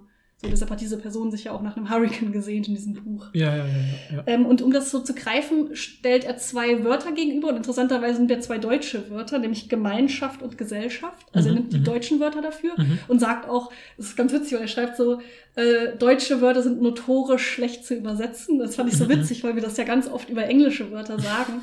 und dass dann jemand Ja, ja, ja. sozusagen von außen das über deutsche Wörter sagt, finde ich ganz witzig, vor allen Dingen, weil Klar. ich gedacht habe, warum nimmt er nicht Community und Society? Mhm, Scheint mir jetzt gar nicht so Ja, ich, anders zu sein, aber er bezieht sich da halt auf verschiedene Philosophen. Ja, ja, ja, ja, Ich ja. glaube, ich muss auch nicht ich gendern. glaube auch Community ist halt ein sehr weiter Begriff, sehr offener Begriff im Englischen, der halt mehr umfasst als bei uns Gemeinschaft zum Beispiel. Ne? Ja, er sagt halt, was unter Gemeinschaft äh, verstanden wird, sind eben gemeinsame Werte und gemeinsame Ziele, Mhm. äh, gemeinsame Güter, ähm, äh, nicht Güter, sondern gem Gemeingut im Sinne von, wir, wir haben ein gemeinsames Gutes, Ja, was wir für Mhm, gut halten, mhm.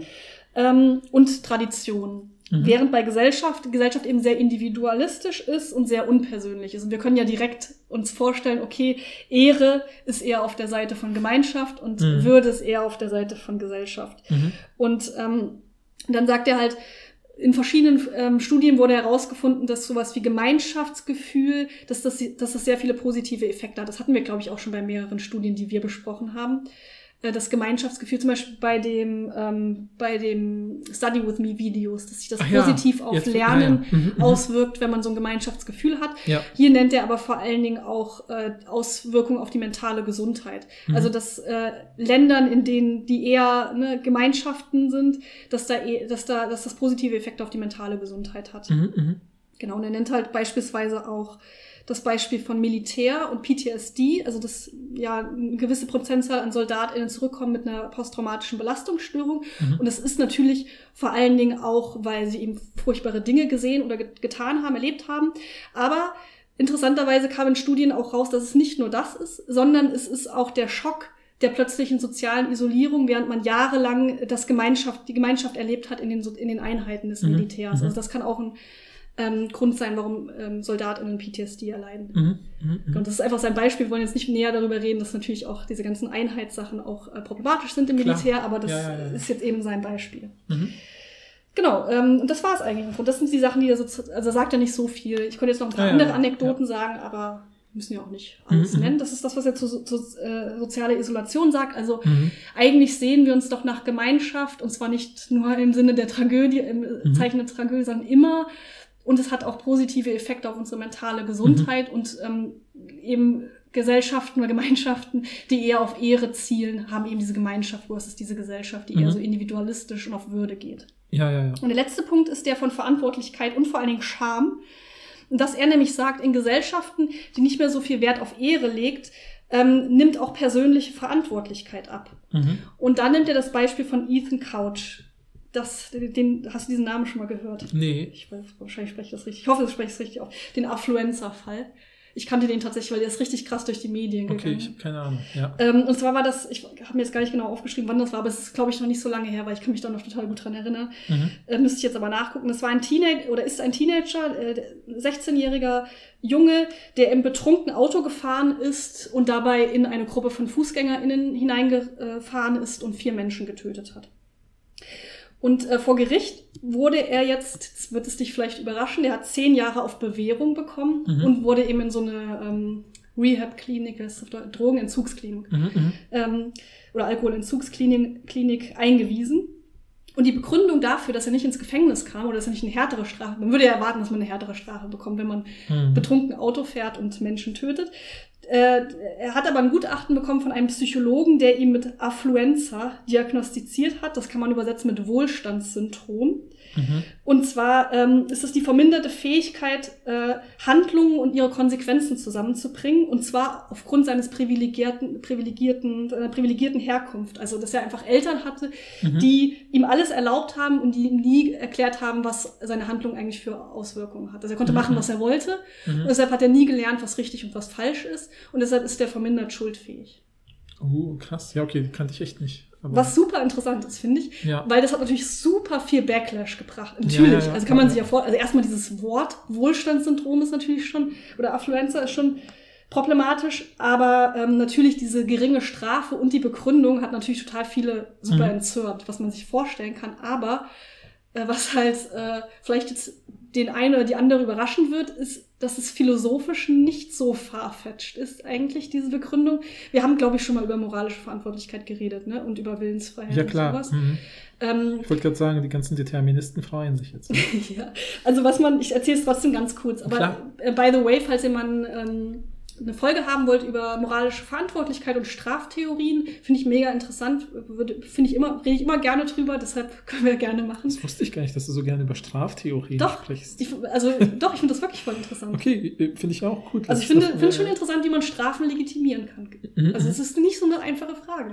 Ja, ja, ich habe noch nie drüber nachgedacht. Weil da gibt es so Argumente, ist, das, ist das Strafe nicht eigentlich, wie sie in vielen äh, Staaten ist, ist es nicht nur Vergeltung? Mhm, mhm. Und ist das überhaupt eine gute Idee? Und müssen wir nicht eigentlich immer gucken, dass Strafe hat ja auch immer was mit Schuld zu tun? Und wann Mhm. sind Menschen überhaupt wirklich schuldig für ihre Tat? ja, voll interessant. Okay, super interessant.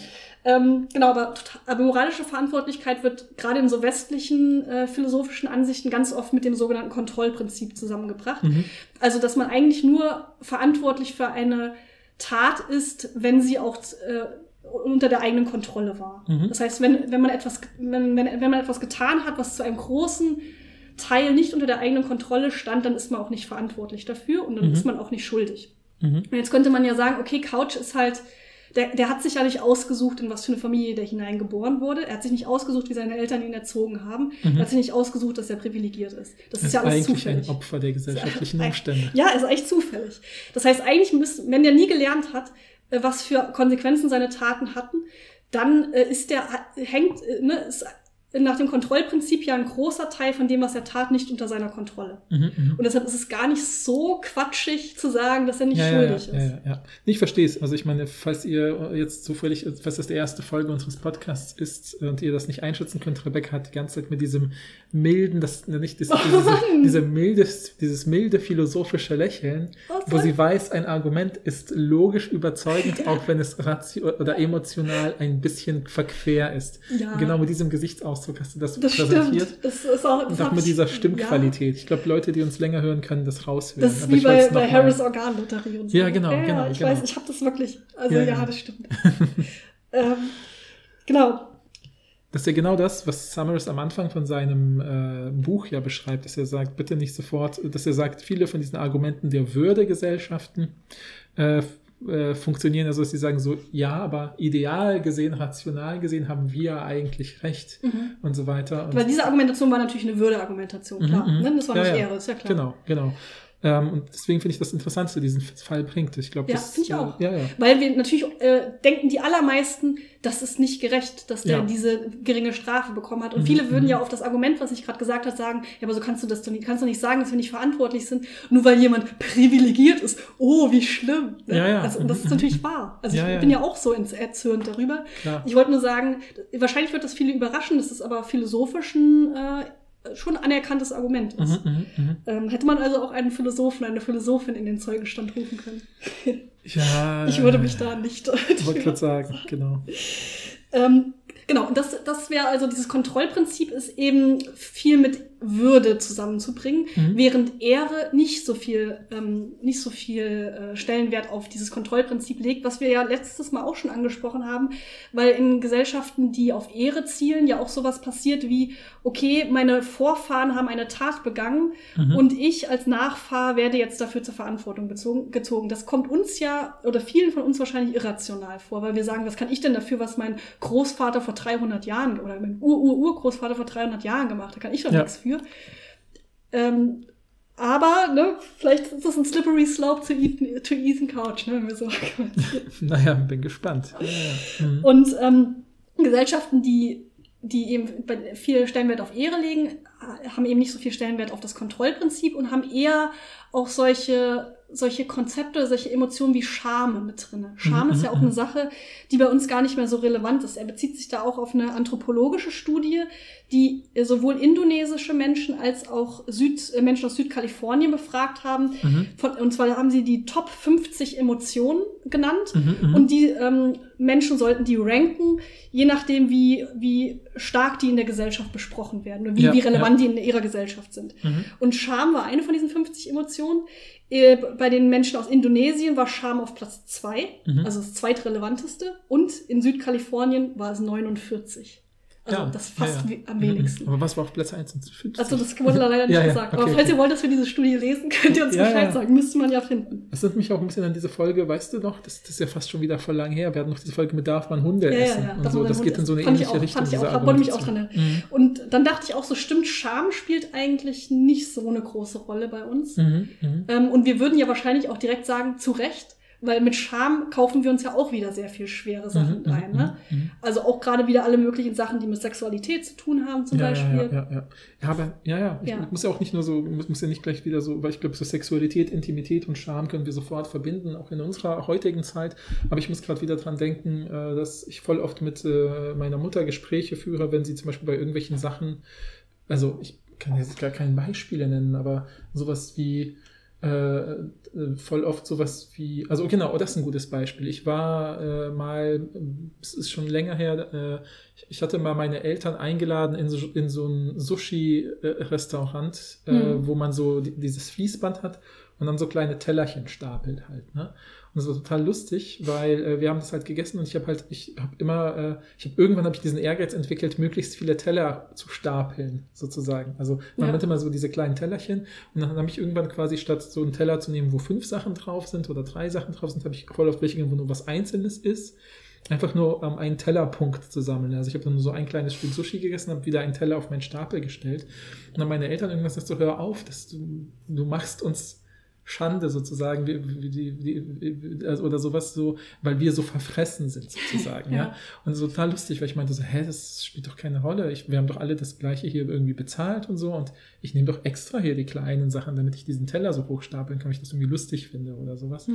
Aber äh, ähm, das äh, fa- fa- fanden meine Eltern irgendwie nicht cool so. Und ich habe das Gefühl, ähm, ich habe hab voll oft äh, mit meinen Eltern Gespräche geführt, wo sie dann gesagt haben, sowas gefragt haben wie, wir müssen uns aber jetzt nicht dafür schämen, dass wir so und so angezogen sind, dass die Leute uns Ja. im Internet plötzlich jetzt sehen, wenn wir irgendwelche Fotos äh, bei Social Media posten von einem Familienfest so. Also das, und das sind einfach, ich habe immer, ich bin immer ganz kurz so verwundert und denke dann so, naja, ich verstehe es ja, in Polen war ja voll oft dieses, so, wenn man was falsch gemacht hat in der Dorfgemeinschaft, hat noch der Priester am Sonntag darüber geredet, was diese Familie jetzt irgendwie äh, jetzt irgendwie sühnen muss, weil sie ja dem Dorf Schande gebracht hat oder so. Und dann Mhm, ja. sind ja meine Eltern noch groß geworden, zu Ja. einem großen Teil. Und deswegen haben sie so Muster drin, wo ich halt immer total befremdet kurz bin, wo ich denke so, hä, wieso fragen die sich das überhaupt? Das interessiert doch überhaupt Mhm. keinen. Und da so. würden wir ja sofort sagen, das ist ja so krass einschränkend. ja, ja, genau. für, für, genau. die, äh, für die äh, Entfaltung. Ja, also würdest ja, du sagen, deine Eltern sind noch so mit dem, also noch hört sich so negativ direkt Mhm. wieder an, aber das ist ja auch das, was Sommers sagt, dass wir Mhm. Ehre, und Gesellschaften, die mit Ehre aufgewachsen sind, eher, dass wir, dass wir das eher kritisch sehen. Aber dein Punkt ist ja zu sagen, wir verlieren total viel, wenn wir Ehre nicht mehr Mhm, haben. mhm. Würdest du sagen, dass sie, dass sie vor allen Dingen von Ehre geprägt sind im Gegensatz zur Würde? Ja, total. Aber, auch, aber ich habe das Gefühl, dass das natürlich, äh, wenn ich so auf mein familiäres Leben zurückblicke, habe ich das Gefühl, dass meine Eltern vor allem darunter leiden mussten. Ja, ja. Ehrlicherweise, weil das aber hat ja die System. Beispiele auch gerade gezeigt. Ja, aber, aber bis hin zu systematischen Sachen, wie was sich, dass mein Papa noch super lange für eine Firma gearbeitet hat, die offensichtlich schon insolvent war, Mhm. aber weil er es sozusagen auch so Loyalitätsgründen so, ja, das ja. Gefühl hatte,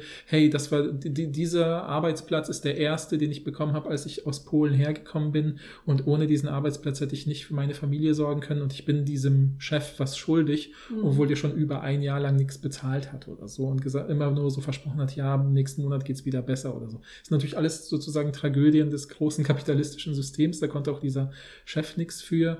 Aber ich glaube, mein Papa hätte ja andere Werte gehabt. Also ganz viele andere Kollegen sind schon viel früher von der Firma weggegangen.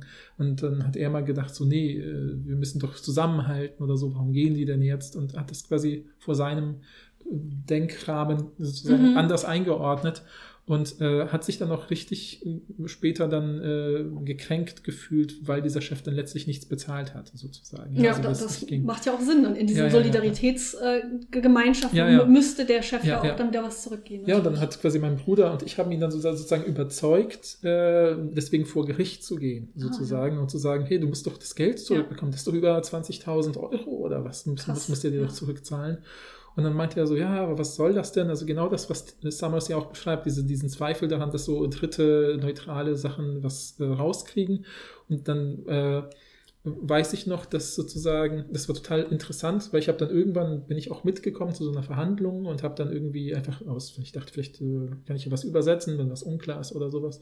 Und dann ähm, habe ich irgendwann gesehen, dass ich quasi äh, mein Vater und sein ehemaliger Chef dann fast schon wieder solidarisiert haben gegen ihre jeweiligen Anwälte, weil sie da beide dann das Gefühl hatten, diese Anwälte wollen nur möglichst viele Prozessstunden rausholen, um Mhm. bezahlt zu werden.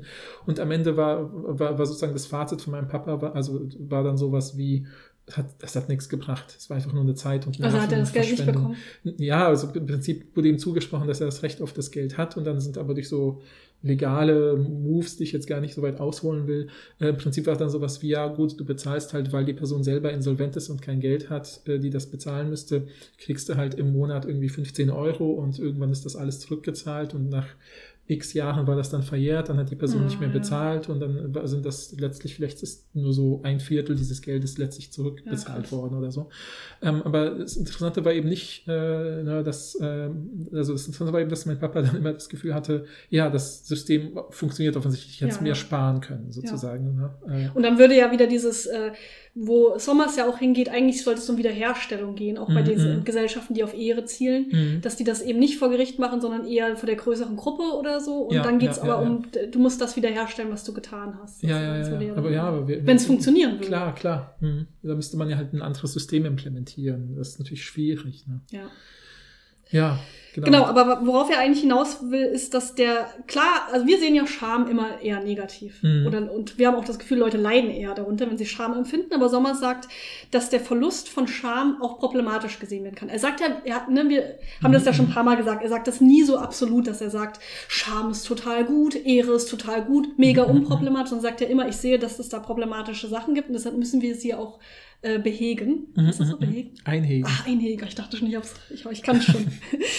ähm, und und äh, er sagt halt, aber wenn wir uns zum, sowas angucken wie die Bankenkrise und wir haben keinen einzigen ähm, Manager, Managerin, die da wirklich Scham empfindet, dann sehen wir Mhm. doch, da stimmt irgendwas nicht. Mhm, mhm. Und das Ja, ist okay. eben dieser Verlust der persönlichen Verantwortlichkeit, den wir haben, wenn wir eben dieses Kontrollprinzip so wichtig halten Mhm, und mhm. nicht sowas wie Scham mit reinbringen. Mhm, mhm, mhm. Genau, das war's schon. Das ist seine Argumentation. Also die Ah, drei ja. Punkte, die, also was ist negativ, wenn, wenn uns Ehre fehlt in der Gesellschaft? Äh, Verlust von persönlicher Verantwortlichkeit, soziale Isolation und ähm, was war's noch?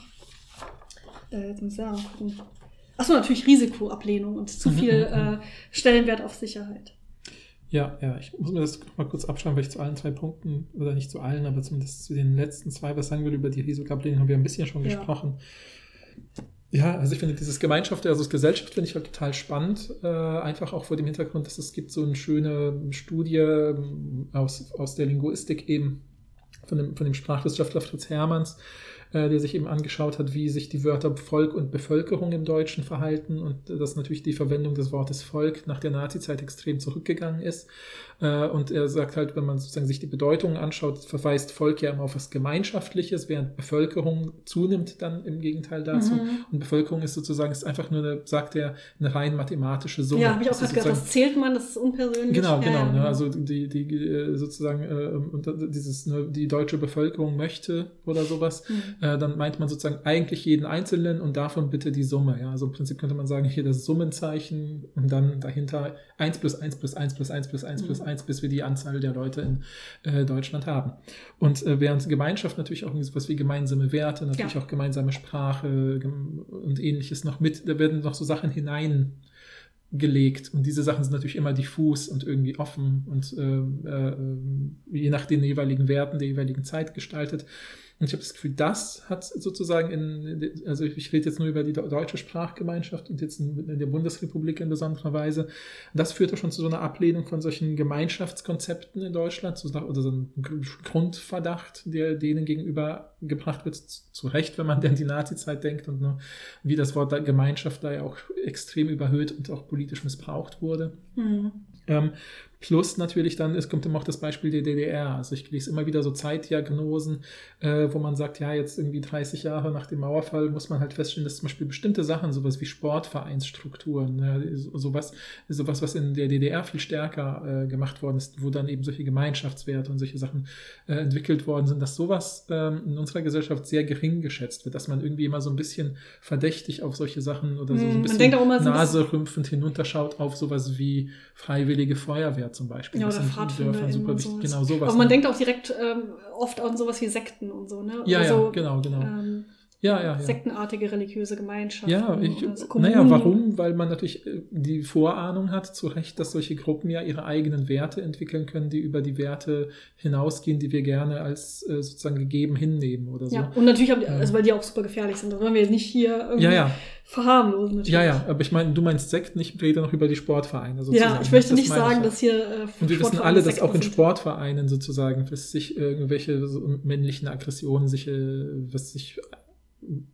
sogar be befördert werden können. Ja, und so, ich meine, wir kriegen es ja auch gerade alle mit, ne, durch diese Studie zu äh, sexueller Gewalt. Genau, genau. Also, ne, also das heißt sozusagen, da würde, glaube ich, auch wieder Summers sagen, klar, die, all diese Warnungen sind zu Recht, aber es geht immer um dieses Kontrollieren des Ganzen. Ne? Also ich finde es halt spannend, weil er eben Ja. am Schluss äh, seines Buchs halt, äh, äh, vielleicht kann also Ich jetzt auch mal gespannt, was er jetzt sagt.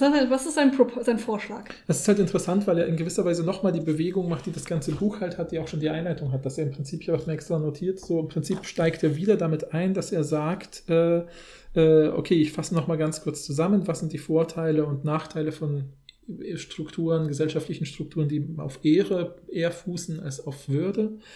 Und dann arbeitet er nochmal ganz stark die Gefahren von Ehre aus und Ja. sagt halt, für ihn ist der zentrale Punkt eben nicht die Ehre selbst, sondern wie immer dieses Einhegen. Also dass er sagt, wir müssen das irgendwie begrenzen und einfangen. Äh, Und er sagt halt, das ist unendlich schwer, aber es ist nicht unmöglich und wir sollten vielleicht gucken, ob es Orte gibt, wo man das umsetzen kann Mhm. und wo er das sieht. Und dann nennt er halt ein paar Beispiele. Und ich habe jetzt, damit es nicht zu lang wird, nur Mhm. eins Ja, rausgepickt, mach- weil ich genau, mach dachte, das ist irgendwie schön. Äh, Und das ist ein Beispiel, was ich halt nachvollziehbar finde, was aber, finde ich, auch sofort zeigt, wo die Schwächen seiner Argumentation sind. Weil das ist ein nachvollziehbares Beispiel. Er sagt halt, es gibt ähm, ein Projekt in den USA, wo es im Prinzip, wo das Grundziel einfach ist, wir wollen äh, ähm, Waffen, äh, die Benutzung von Waffen in so Gang-Konflikten in ärmeren Be Be Bereichen, wo so Gang-Violence, also so Gang-Gewalt irgendwie prävalent ist irgendwie in Amerika. Wir wollen einfach nur diese Waffennutzung einschränken. Ja. Mehr Ziele haben wir nicht. Es geht nicht um Drogen, es geht nicht um alles, um Lebensstil. Also genau das, was er in der Schule beschreibt, dass es sofort diese Zero-Tolerance-Sache gibt und so. Und es gibt natürlich äh, ähm, in den USA so Mechanismen, wo eben schon junge, noch nicht straffähige Menschen bewusst als Drogenkurier eingesetzt werden, äh, weil die aber eh keine Zukunft sehen und es immer diese Diskurse gibt, so hey, wir werden eh nicht älter als 25 oder wir landen im Gefängnis, deswegen können Mhm. wir auch solche Risiken eingehen und so weiter. Und er sagt halt, um diese Diskurse einzufangen, könnte man ja mal schauen, wie funktionieren solche Ehrengesellschaften und dann hat in gewisser Weise eins dieser Projekte aus Chicago, das heißt halt Violence Interrupters. Äh, ähm, ähm, das wurde 2004 begründet und die Idee ist halt, dass man ehemalige Gangmitglieder, also Leute mit genau dem Hintergrund, wo man ja auch hingehen möchte, rekrutiert. Weil er sagt, in diesen Ehrengesellschaften sind oft die treibenden also Kräfte des Wandels die Elders, also die Älteren, diese, Mhm, die ja. Leute mit so Senioren, wie sag ich, Qualitäten, mit eher, alter Ehrwürdigkeit Ja. sozusagen, ja. Wo man sagt, hier, den kann ich ernst nehmen, weil der hat genau die Dinge erlebt wie ich oder so, ist Teil von uns oder sowas. Ja. Dass man sagt, man versucht genau die Leute aus den Communities zu rekrutieren, die, und das sind ja wenige, die alt geworden sind oder die eben für sich Gefängnis überstanden haben und irgendwie einen Job gefunden haben und zurückgekommen sind. Und die werden ja oft respektiert, weil man sagt, ey, der hat viel durchgemacht, dass der jetzt sich nur noch um die Familie und seine Kinder und Enkel kümmert, ist ja voll normal. Der muss nichts mehr beweisen, so. Ähm, und dass man dann diese Leute rekrutiert und sagt, die werden dann bewusst an Orten eingesetzt, wo man merkt, da droht zum Beispiel irgendeine Gruppen, also oft haben ja Leute, die so in der, in der sozialen Arbeit sind, kriegen dann ja mit, so, oh krass, hier ist ein Konflikt entstanden, der natürlich in dieser äh, Revenge, also in dieser Rache-Vergeltungslogik Mhm. jetzt eskalieren könnte und eben in so eine 70-jährige Fehde auch zu Ja, ja, eskalieren ja. droht. Und gerade wenn Waffengewalt immer in den USA ist halt so eine Sache, weil die Waffen natürlich schlecht reguliert sind. Mhm. Dagegen können wir, wir aber zumindest die Sozialarbeiter nichts machen, sozusagen äh, in den USA. Deswegen sucht man diese Violence, die, die heißen, sind da diese Violence Interrupters, also diese älteren, respektierten Personen. Unterbrecher der Gewalt. Genau, und die, genau, die schickt man dahin und deren Job ist es dann halt äh, zwischen den beiden Gruppen, die da den Konflikt haben, zu vermitteln und, äh, und und dann hat man eben auch geguckt, wie machen die das und so. Und das ist halt ganz wichtig, dass beide Gruppen ihr Gesicht wahren können, weil mhm. offensichtlich fühlen die sich ja Unrecht getan äh, und, und so. Und das zum Beispiel, dass äh, diese älteren Leute oft wissen, dass das Wichtigste für die Leute ist, der sozusagen in diesen Communities halt ihre eigenen Werte und noch stärker so die eigenen Familienwerte. Und dass zum Beispiel oft geguckt wird, äh, dass man dann, dass diese Leute dann oft dann so was wie, hey, aber denk an deine Familie, Geschwister, Brüder, ja. du willst ja auch für die da sein. Und wenn du jetzt, was machst du denn jetzt, wenn du jetzt Rache begehst, dann äh, bist nicht nur du in Gefahr, sondern auch deine Familie ist mhm. in Gefahr und so weiter. Äh, könnt ihr das nicht anders austragen? Auf jeden Fall, bitte macht das, tragt es miteinander irgendwie aus ein philosophisches Argumentationsduell. Ja, das offensichtlich eben nicht, ne? aber eben bitte nicht mit, mit Gun Violence, weil da holt ihr auch noch die Polizei rein, das wollt ihr ja auch nicht mhm. haben und so weiter, sondern macht es doch irgendwie in eurem Rahmen. Wichtig bei diesen Violence Interrupters ist auch keine Kooperation mit der Polizei, so dass sie eben nicht in den Verdacht kommen, Spitzel zu sein ja, oder ja, irgendwie sowas. Äh, das, weil natürlich dieses Misstrauen gegen diese neutrale Dritte eben schreibt Summers auch zu Recht, gerade in Bezug auf Polizei mhm. in den mhm. USA oft, also zu Recht eben nicht angenommen wird, sondern sagt, die sind doch nicht neutral oder so ne, und so weiter. Ähm, und, ähm, und dass diese Leute dann sogar so weit sind, dass sie zum Beispiel auch dann solche Sachen machen, wie dann eben Jugendlichen zum Beispiel Jobchancen vermitteln, dass sie sowas sagen wie, hey, ich arbeite da und da, vielleicht kannst du mal mitkommen und dir das anschauen. Und weil das ja sozusagen eine respektierte Person in der Community ist, ja, äh, wird das angenommen, während man sonst sagt, na, bist du keiner mehr von uns oder so, aber dann kann man sagen, hey, hier, ich bin mit dem und dem mitgegangen, der hat mir irgendwie gezeigt, wie das funktioniert. Und es geht immer um diesen Versuch sozusagen, hey, guck mal, du kannst auch deine Familie schützen. Der erzählt so einen Einzelfall, wo zum Beispiel wirklich von jemandem, der Sohn getötet wurde. Das war jemand, der wollte eigentlich nicht auf, auf Basis von irgendwelchen Ehrenkodexen jetzt irgendwie so sozusagen eine Rache begehen oder sowas. Aber der Onkel, also von diesem Getöteten, hat sich, äh, ist sozusagen extra, also diese Familie wusste, da kommt jetzt der Onkel extra von woanders her und hat sich eine Waffe besorgt und will quasi so eine Rachetat begehen. Und genau den hat so ein Violence Interrupter abgefangen und hat quasi gesagt, guck mal, was machst du denn da gerade? Du bringst doch deine, du, erstens respektierst du nicht den Wunsch deines Bruders. Der Bruder, dein Bruder ist der Vater, er hat das Recht darüber zu entscheiden, wie er damit umgeht. Du hast hier gar nichts mhm. zu sagen. Also wirklich quasi an seine Ehre appelliert ja, in ja, der Familie okay. und gesagt, und zweitens, du, du bringst, führst du eine Eskalation, du bringst deine ganze Familie in Gefahr. Und er hat die Weisheit, sozusagen diese Entscheidung anders zu treffen und du machst ihm seine Entscheidung kaputt und so. Und, das, und der andere, mit dem hat man dann auch so Interviews geführt, hat dann oft gesagt, ja, ich bin immer noch total zerrissen darüber, äh, dass ich das nicht gemacht habe, aber ich verstehe halt auch den anderen Punkt. Und äh, dann schreibt halt Summers, so, genau darum geht es halt, dass man den Leuten zumindest zeigt, hey, auch in eurem System gibt es Alternativen. Mhm. Das ist nicht alternativlos, weil keines dieser Systeme alternativlos in gewisser Weise ist und sowas wie, ja, wenn du dem Ehrenkodex folgst, musst du, kannst du nur jetzt nur A und dann nur B machen. Sondern man könnte auch sagen, auf Basis des Systems, auch dieses System hat verschiedene Grauzonen mhm. und kann so und so ausdifferenziert werden der meint halt sozusagen, das ist ein Fall, der halt dann auch statistisch funktioniert, weil man eben gezeigt hat, seit dass seit dieses Violence Interrupters Programm in Chicago implementiert wurde, dann jährlich bis zu äh, zwischen 41 und 70 Prozent weniger äh, Waffentötungen sozusagen passiert sind. Ja? Krass, ja? Und dann wurde das zum Beispiel auch in anderen Gebieten eingesetzt. Zum Beispiel nennt er die Stadt San Pedro Sula in, auf Honduras, wo ein vergleichbares äh, Projekt dann gemacht wurde, wo sozusagen die Waffengewalt stabil unter also 70 Prozent geringer geworden ist durch die mhm. Äh, Implementierung dieser Sache. Äh, ähm, und das finde ich irgendwie total, also das ist ein gutes Beispiel, wo das vielleicht funktioniert, weil man sagt, da ist ja schon ein Ehrensystem. Ja, genau, aber das was wir einfach nicht, wegschieben und ignorieren. Ja.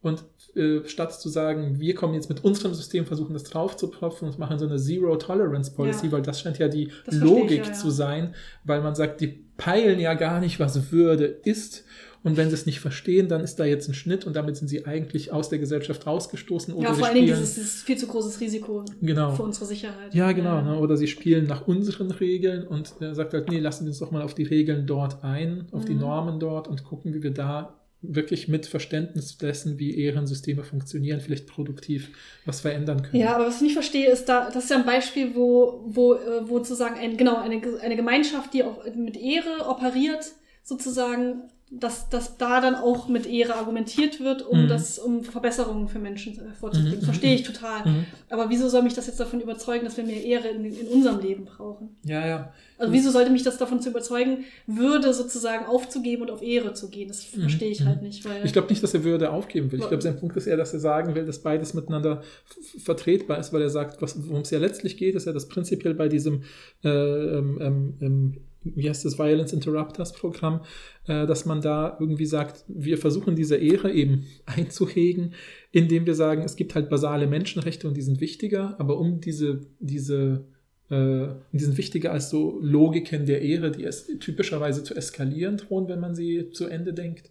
Er sagt, und dieses Einhegen äh, funktioniert dann halt eben vor dem Hintergrund, dass man eben äh, guckt, wie kann ich in der Logik des Systems dort vielleicht eine. Nee, das verstehe ich total, aber was würde er sich denn für unsere Gesellschaft insgesamt vor? Also hast du das, hat er das geschrieben oder hast du das Mhm. Nee, hat er leider nicht. Nee, nee, nee. Also er nennt das nur so als Beispiele Okay. und im Prinzip ist das schon sein Endargument. Er sagt, bitte die Ehre also nicht komplett wegschieben, da Mhm. gibt es Potenzial. Also er hat da ein sehr sch schwaches Argument, also schwach Hm. nicht im Sinne von, das ist ein schlechtes Argument, Ja. sondern ein sehr moderates Argument. Ja, ja, genau, genau. Also er will Also- nichts ersetzen oder so, er will nur sagen, hey, wenn wir Ehre komplett vernachlässigen, dann äh, vergeben wir Chancen. Ja, was, was er ja auch in meinem Kapitel Ja, ja, ge- ja. gezeigt hat.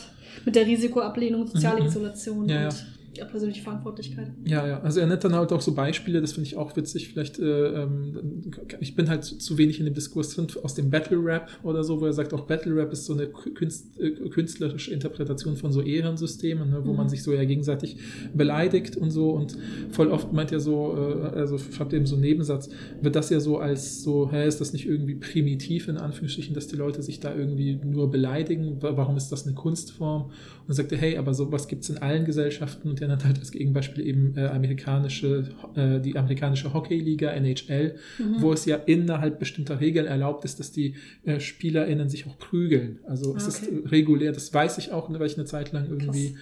mich dafür interessiert habe, äh, äh, für Eishockey, also als, als Teenager.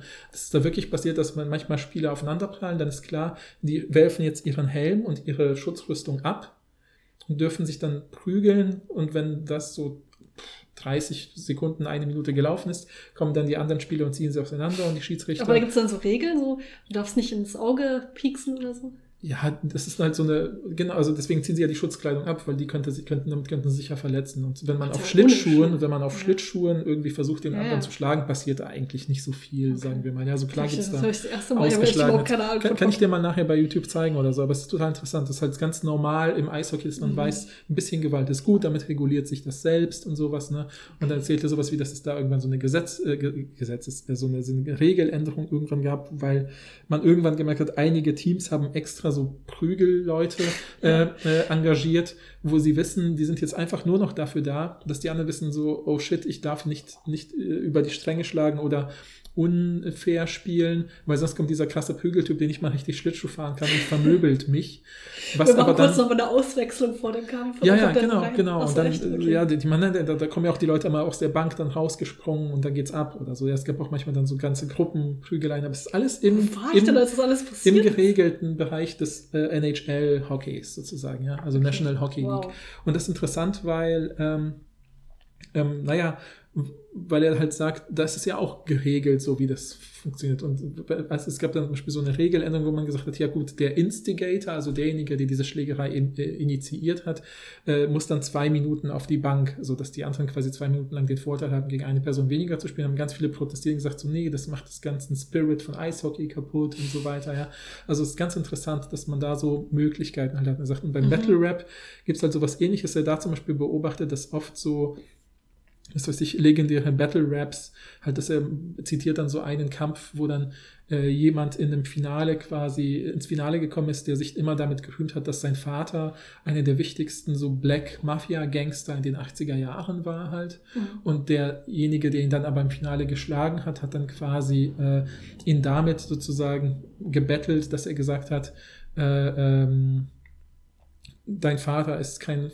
eigentlich kein, also das ist natürlich in einer coolen Rap-Weise gemacht, die ich Ja, jetzt nicht wiedergeben klar. kann, aber gesagt, eigentlich ist dein Vater nicht ein toller Repräsentant äh, von der Gruppe, weil die Leute für uns, die die echten Gangster sind, und dann nennt er halt irgendwelche Leute, die für Black Rights einstehen oder so. Und alle finden das so, oh, voll krass. Wow. Ja, und er meinte, da gibt es so, er meinte, das sind alles Einzelfälle.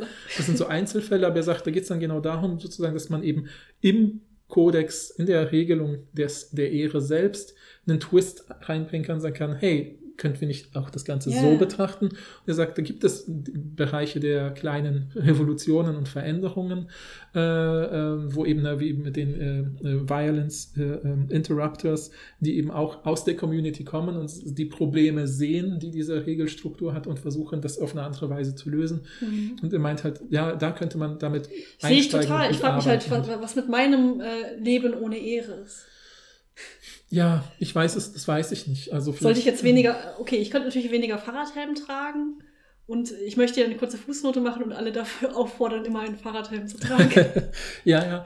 Aber vielleicht Äh, guck mal, ich weiß es nicht. Vielleicht weißt du noch, auf wir die, wir hatten doch gehen? diese, diese Folgen über die Verschwörungserzählungen, ne? Und wir Mhm. hatten doch äh, diese drei, vier Folgen gemacht und in der vierten Folge haben wir diesen Text von Dentith gelesen, ja. Ja. Und Dentiths Idee war doch zu sagen, äh, holen wir doch mal die Leute aus den Communities, die zum Beispiel irgendwie Ja, nicht ja. an Wissenschaft, an Demokratie glauben und beteiligen sie daran. Und ich hatte ja noch als positives Beispiel sowas genannt wie dieses, äh, dass ich es ja in Deutschland so toll finde, dass man Wahlhelfer hat, die ja quasi aus dem normalen BürgerInnen Mhm. äh, äh, requiriert werden und sowas. So dass man quasi dann erzählen kann, so, hey, da kann nichts schiefgehen mit der Stimmzählung, weil da waren halt einfach so sieben unbeteiligte BürgerInnen und die haben bestimmten Regeln gefolgt und so und die Leute vom Rathaus kommen ab und zu vorbei und fragen, brauchen sie Hilfe oder verstehen sie alles oder so, ne?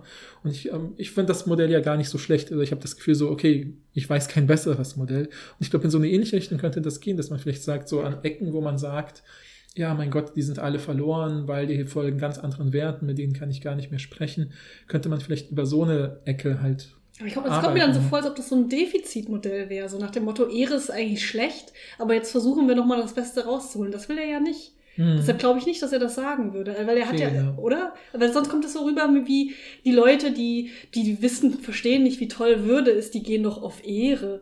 Die kriegen wir jetzt mal, indem wir Ehre mit Ehre bekämpfen. So nach dem Ja, du hast recht. Und ich glaube, das, das, sagt er denkt er nicht. Nee, nee, das sagt denkt er er nicht, explizit, genau. dass er das genau nicht will. Ne? Er will Das ja quasi zeigen, da gibt es ja Genau. Vorteile. Deshalb, er will ja auch die Vorteile in unserer Ja, ja, ja, äh, ja. Gesellschaft, äh, die eher auf Würde geht.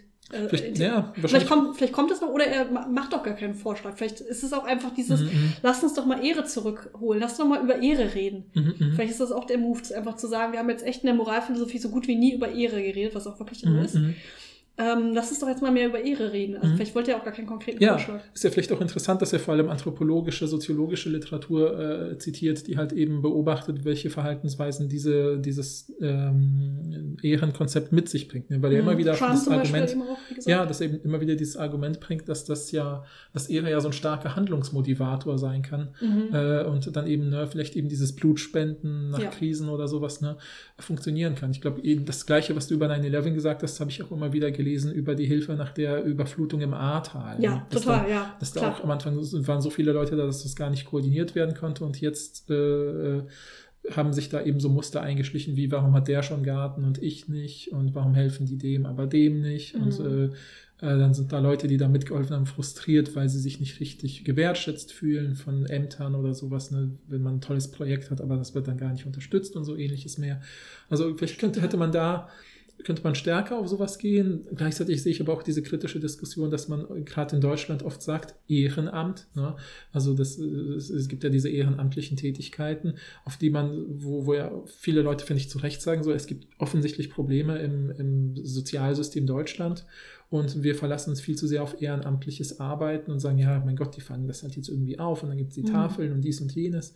Ähm, aber letztlich, äh, ja, oft machen das ja Leute. Warum? Weil sie oft sagen, ich kenne das zum Beispiel, weil ich ja ähm, ähm, beim Technischen Hilfswerk war, da waren super viele ältere Leute, die halt teilweise gesagt haben, ja, ich bin hier schon seit 50, 60 Jahren, ich finde dieses Gemeinschaftsgefühl so toll. Mhm. Das ist für die das Zentrale gewesen, dass sie auch nur junge Leute kennenlernen und mit denen drüber sprechen. So ist ja auch voll spannend für mich dann gewesen, wenn dir irgendjemand erzählt, hier so ein Aggregate vor 50 Jahren hat so und so funktioniert, da brauchtest du noch vier Leute, um das zu tragen. Oder Ja, ja. so. Das sind ja alles interessante Dinge. Und es hat ja was. Also es hat ja was Positives. Nee, klar, also da, deshalb ja auch diese Ja, ganzen ja. Studien mit den positiven Effekten Ja, von ja, ja. Gemeinschaftsgefühl. Und vielleicht könnte man ja ganz pragmatisch eben sagen, vielleicht könnte man ja solche Institutionen stärker wieder fördern oder, oder, Mhm. oder äh, auch überhaupt erst installieren oder so. Ja, und halt Ähm. diese Sprache der, e der Ehre wieder oder überhaupt erst implementieren. Wie Ja. gesagt, das fanden wir beide schwierig mit diesem, wir sind doch keine Feiglinge, wir sind AmerikanerInnen, aber es ist natürlich Mhm, auch wieder mhm. zugespitzt gewesen. Klar, ja, ja, ja. Aber vielleicht, das ist ja auch eine Sache, ne? Wir haben gar keine Ja. Sprache dafür. Und Ja, können wir überhaupt etwas verändern, wenn wir keine Sprache dafür haben? Mhm, So. mhm. Ja, und vielleicht könnte man ja gucken, also und ich glaub, finde seine Idee zu sagen, so, hey, so, es erinnert mich total, sein, dieser Duktus dieser Argumentation hat mich halt daran, ich weiß noch, als ich äh, jünger war, habe ich mich irgendwie total, als äh, Barack Obama zum ersten Mal als Präsident kandidiert hat, also, Mhm. also für seine erste Legislaturperiode, fand ich das irgendwie, fand ich ihn irgendwie toll und charismatisch und habe mir irgendwie spontan bei irgendeiner Reise irgendwie in einem Bahnhof eins seiner Bücher gekauft und fand eins seiner Argumente total interessant, weil er geht dann also auf verschiedene Themen ein, auf die ich, von denen ich inzwischen weiß, typischerweise, wenn so in den USA Leute als PräsidentInnen antreten, müssen sich zu bestimmten Themen äußern und dann wird Ja. immer ein Buch publiziert.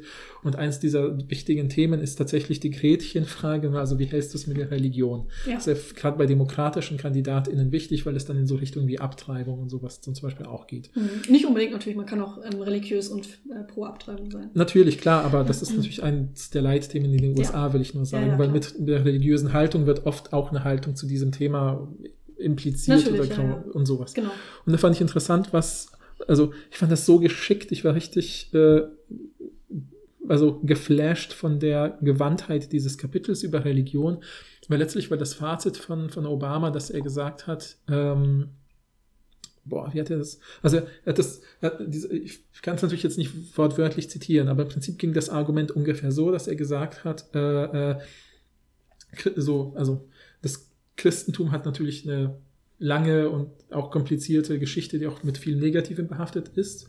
Und dass er absolut verstehen kann, wenn es Leute gibt, die sagen, äh, ich brauche kein Christentum und vielleicht gar keine Religion, um mit, mit dem Leben klarzukommen und Hm. äh, komme da irgendwie alleine durch und habe eigene Werte, die sich eher auf die Verfassung oder andere Sachen berufen oder sowas. Ähm, aber in der christlichen Religion gibt es so viele, durch die christliche Religion gibt es so viele positive Werte wie eben Solidarität und Zusammenhalt und sowas. Und er meinte, wieso sollten wir das denn alles über Bord werfen und darauf verzichten, wenn da schon etwas ist, was sich im Prinzip durch diese lange Geschichte Mhm. in eine positive Richtung letztlich doch jetzt entwickelt hat oder so. Und damit hat er weder gesagt, ich bin gläubig, noch hat er gesagt, ich bin nicht gläubig. Er hat irgendwie Mhm. differenziert gesagt, es hat halt auch Vorteile, es hatte auch Nachteile Ja. äh, betrachten wir es differenziert. Und es hat er viel kürzer und prägnanter und geschickter sprachlich verpackt, als ich das jetzt gemacht habe. Ja. Und ich dachte so, boah, ist das gut. So jemand ist wirklich präsidentschaftsfähig in den USA, weil er es irgendwann man, ich, weil man das, glaube ich, als hochreligiöse Person lesen kann, sagen kann, ja, genau. Mhm. Und auch als jemand, der gegen Religion sagen kann, ja, verstehe, ich verstehe seinen Punkt. Ja? Ja, ja, ja. Und das ist natürlich total geschickt. Also Stimmt, ich, will, ich meine nie, wenn ich über die Geschicktheit von bestimmten Texten spreche, meine ich das nie wertend äh, oder so oder auch nicht als rhetorisch manipulativ abwertend, sondern ich sozusagen. Man kann es ja erstmal anerkennen. Ne? Genau, ist es ist erstmal wie, wie ein handwerklich gut gemachtes Objekt, bewundere ich die Handfertigkeit. und dann kann es positiv oder negativ ja, benutzt ja, werden. genau, sozusagen. genau. Genau, und so weit könnte man das mit Ehre dann auch Mhm. machen, sozusagen, meinst du, oder wie? Ja, ja, genau. Ich glaube, so in so eine Richtung geht halt Temlers Summers Ja, ja, ich glaube auch. Wir, ja. wir, wir müssen Ehre vielleicht einen kleinen Schubser in die richtige Richtung geben und dann können wir die ganzen Vorteile äh, auf uns schnappen. Ja, oder, oder eher sozusagen es ein bisschen am Kragen packen und so ein bisschen sagen, na, aber jetzt nicht eskalieren hier. Ja, das ist vielleicht eher das sein Ja. Punkt, ne? dass er immer wieder diese Eskalationsstufen Ja, hat. Äh, deshalb ist es wirklich eine sehr differenzierte Position. Also man ja, ja, ja. darf nicht denken, weil das Buch heißt Why Honor Matters, dass es direkt in so eine. Komische Richtung geht, die Mhm. man sich natürlich direkt vorstellt, wenn man Ja, den ja, Titel ja. hört. Also genau. Ich, ich finde es super interessant. Ich, ich, wie gesagt, ich ähm, weiß nicht, ob ich da mitgehe. Ich habe halt auch das Gefühl, diese drei Punkte, die er nennt, Risikoablehnung, ähm, Isolation und äh, Verantwortung, nicht Verantwortlichkeit, sind ja auch alles wichtige Punkte, aber ich weiß nicht, warum man die Ehre dafür braucht. Ich habe das Gefühl, das kannst, kriegst du auch anders. Also, Mhm. beziehungsweise und diese mit der Risikoablehnung der, also klar, Sicherheit sollte nicht, also sollte nicht immer ganz oben stehen in der moralischen Mhm. Abwägung meiner Ansicht nach. aber trotzdem ein paar von diesen Argumenten, die er gebracht hat, da kann ich mich einfach nicht mit identifizieren. Aber vielleicht bin ich auch aufgewachsen in dieser risikoablehnenden Gesellschaft. Also bin ich natürlich. Ja, ja, ja. Und deshalb äh, kann ich mich nicht so damit identifizieren. Aber ich finde, das sind super interessante Punkte. Meiner Ansicht nach brauchst du halt die Ehre dafür nicht, um Mhm. diese Probleme in den Griff zu kriegen oder um in eine andere Richtung zu gehen. Aber ich finde trotzdem das Konzept an sich interessant. Ja, ja, ja. Mhm. Ja, finde ich spannend halt. Ich finde, ich finde schon, irgendwie hat er einen Punkt, also gerade in Bezug auf diesen letzten Punkt mit der persönlichen Zu äh, Rechenschaftspflichtigkeit Ja, oder so, Ja. äh, mit Bezug auf die Banken und sowas, halt irgendwie finde ich total. Ja, da, da auf jeden Fall finde ich auch, da denkt man direkt, stimmt, da wäre Scham angebracht. Ja, genau, mindestens. Ja. Ich meine, Also auch natürlich mindestens, aber nee, aber auch dieses Gefühl, also ich verstehe schon den Punkt zu sagen, Mhm. dass es nicht mal dieses Gefühl gibt, das zeigt Ja, uns ja. doch, da stimmt was nicht. Ja, ja, genau. genau. Aber gleichzeitig haben wir natürlich diese ganzen Probleme mit Scham. Mhm. Also Scham will ich mir ehrlich gesagt nicht einkaufen. wieso, wieso denn nicht? Findest du nicht, dass Scham mehr schadet, als dass es nützt? Ach, es, es, ich glaube, das gehört Ja, genau okay. wie mit, mit der Ehre. Schreibt uns doch mal, was ihr über Ehre denkt und über Scham. Wie Mhm. findet ihr die Argumentation von Sommers? Ähm, was sind da eure Gedanken zu? Mhm. Schreibt uns das gerne mal. Würde mich sehr interessieren, auch zu diesen, diesen Punkten, die uns Mhm. angeblich fehlen, wenn wir ohne Ehre leben. Wie seht ihr das? mhm. Ja, finde ich auch total interessant. Also für mich ich finde das, also ich finde, das Buch erreicht sein Ziel, weil ich glaube, zumindest wenn man, äh, er will jetzt, glaube ich, eine Why Honor Matters, äh, das schafft er, glaube ich, dass man darüber sprechen kann und sagen kann, ist das, haben wir vielleicht zu viel über Bord geworfen. Also, dass wir darüber, dass wir überhaupt über, ich hätte sonst Mhm. nicht über Ehre geredet, Ja, denke ja, ich mal. Das genau. hat er auf jeden Fall erreicht. Ja, ja. Ob er mich jetzt davon überzeugt hat, dass, das, ähm, dass wir Ehre brauchen und Mhm, oder mhm. dass das überhaupt mit Ehre zusammenhängt, was er hier sagt, das ist einfach mein, Ja, genau. das verstehe ich einfach genau. nicht. Ja, ja, gesagt. das finde ich auch, aber genau das ist ja das Diskussionswürdige. Aber dass wir überhaupt darüber ne? reden, genau, auf jeden. Fall. Ich finde es ein sehr interessantes Buch. Da- Ich finde es auch cool, dass er so viele unterschiedliche Anekdoten, Geschichten, Argumente aus auch verschiedenen Kontexten, wie du auch jetzt noch gesagt hast, äh, Eishockey und Battle Rap und dann verschiedene historische Ja, Belege ja, ja, und ähm, Anekdoten und Bücher. Das finde ich einfach auch interessant. Ist auch sehr gut zu lesen, kann man auch mal hier an dieser Stelle sagen. Mhm, mhm. Liest sich sehr gut. Ja, absolut. Ja, finde ich auch. Wir sind nicht gesponsert von Tamla Sommers. Wir sind nicht gesponsert. Ja, genau. Ja, ja. Nee, also finde ich, äh, äh, finde ich, genau, also ich finde es diskussionswürdig, ich finde es total cool irgendwie, äh, weil ich habe das Gefühl, für mich ist das keine abgeschlossene Diskussion, aber Nee, jetzt Fall könnte nicht. ich auch nicht sozusagen weiterreden, weil wir würden es, glaube ich, im Kreis drehen, ohne dass wir vielleicht weiter in dem Buch Genau, lesen deshalb schreibt, so. also wie gesagt, schreibt uns gerne, dann können wir vielleicht nochmal in den Kommentaren Mhm, diskutieren bei Instagram oder bei YouTube, wenn ihr Lust Ja, habt. und wir können ja auch mal schauen, ob vielleicht äh, redet er mal in irgendeiner Folge von dem Stimmt, Very Bad ja. Podcast zumindest darüber, dann könnten wir das noch verlinken, dann könnte man sich das auch kurz ein bisschen reinhören, was er dazu Mhm. sagt, weil er äh, in den Acknowledgements, also wie heißt das denn, diese, diese Äh, sowieso im Nachwort, sagt sagt er dann halt so in so Danksagen. in so einer ja. Danksagung sagt er dann noch, verweist eben auch auf den anderen äh, David Pizarro. David Pissarro, sozusagen den Psychologen aus seinem äh, Podcast, äh, aus ihrem gemeinsamen Podcast und sagt halt auch so nach dem Motto, ja, der kauft mir das eben nicht ab, aber genau dafür bin ich ich. bin auch immer beim Podcast bin ich eigentlich immer Ja, auf David Pizarros Seite. Ja, deshalb ich glaube, wir werden dann auch. Ja. Und es ist halt spannend, ne, wie die da vielleicht darüber sprechen und das differenzierter betrachten. Können wir mal schauen und vielleicht was verlinken. Okay. Ja. ja. Dann hören wir uns beim nächsten Mal. Tschüss. Schönen Tag noch.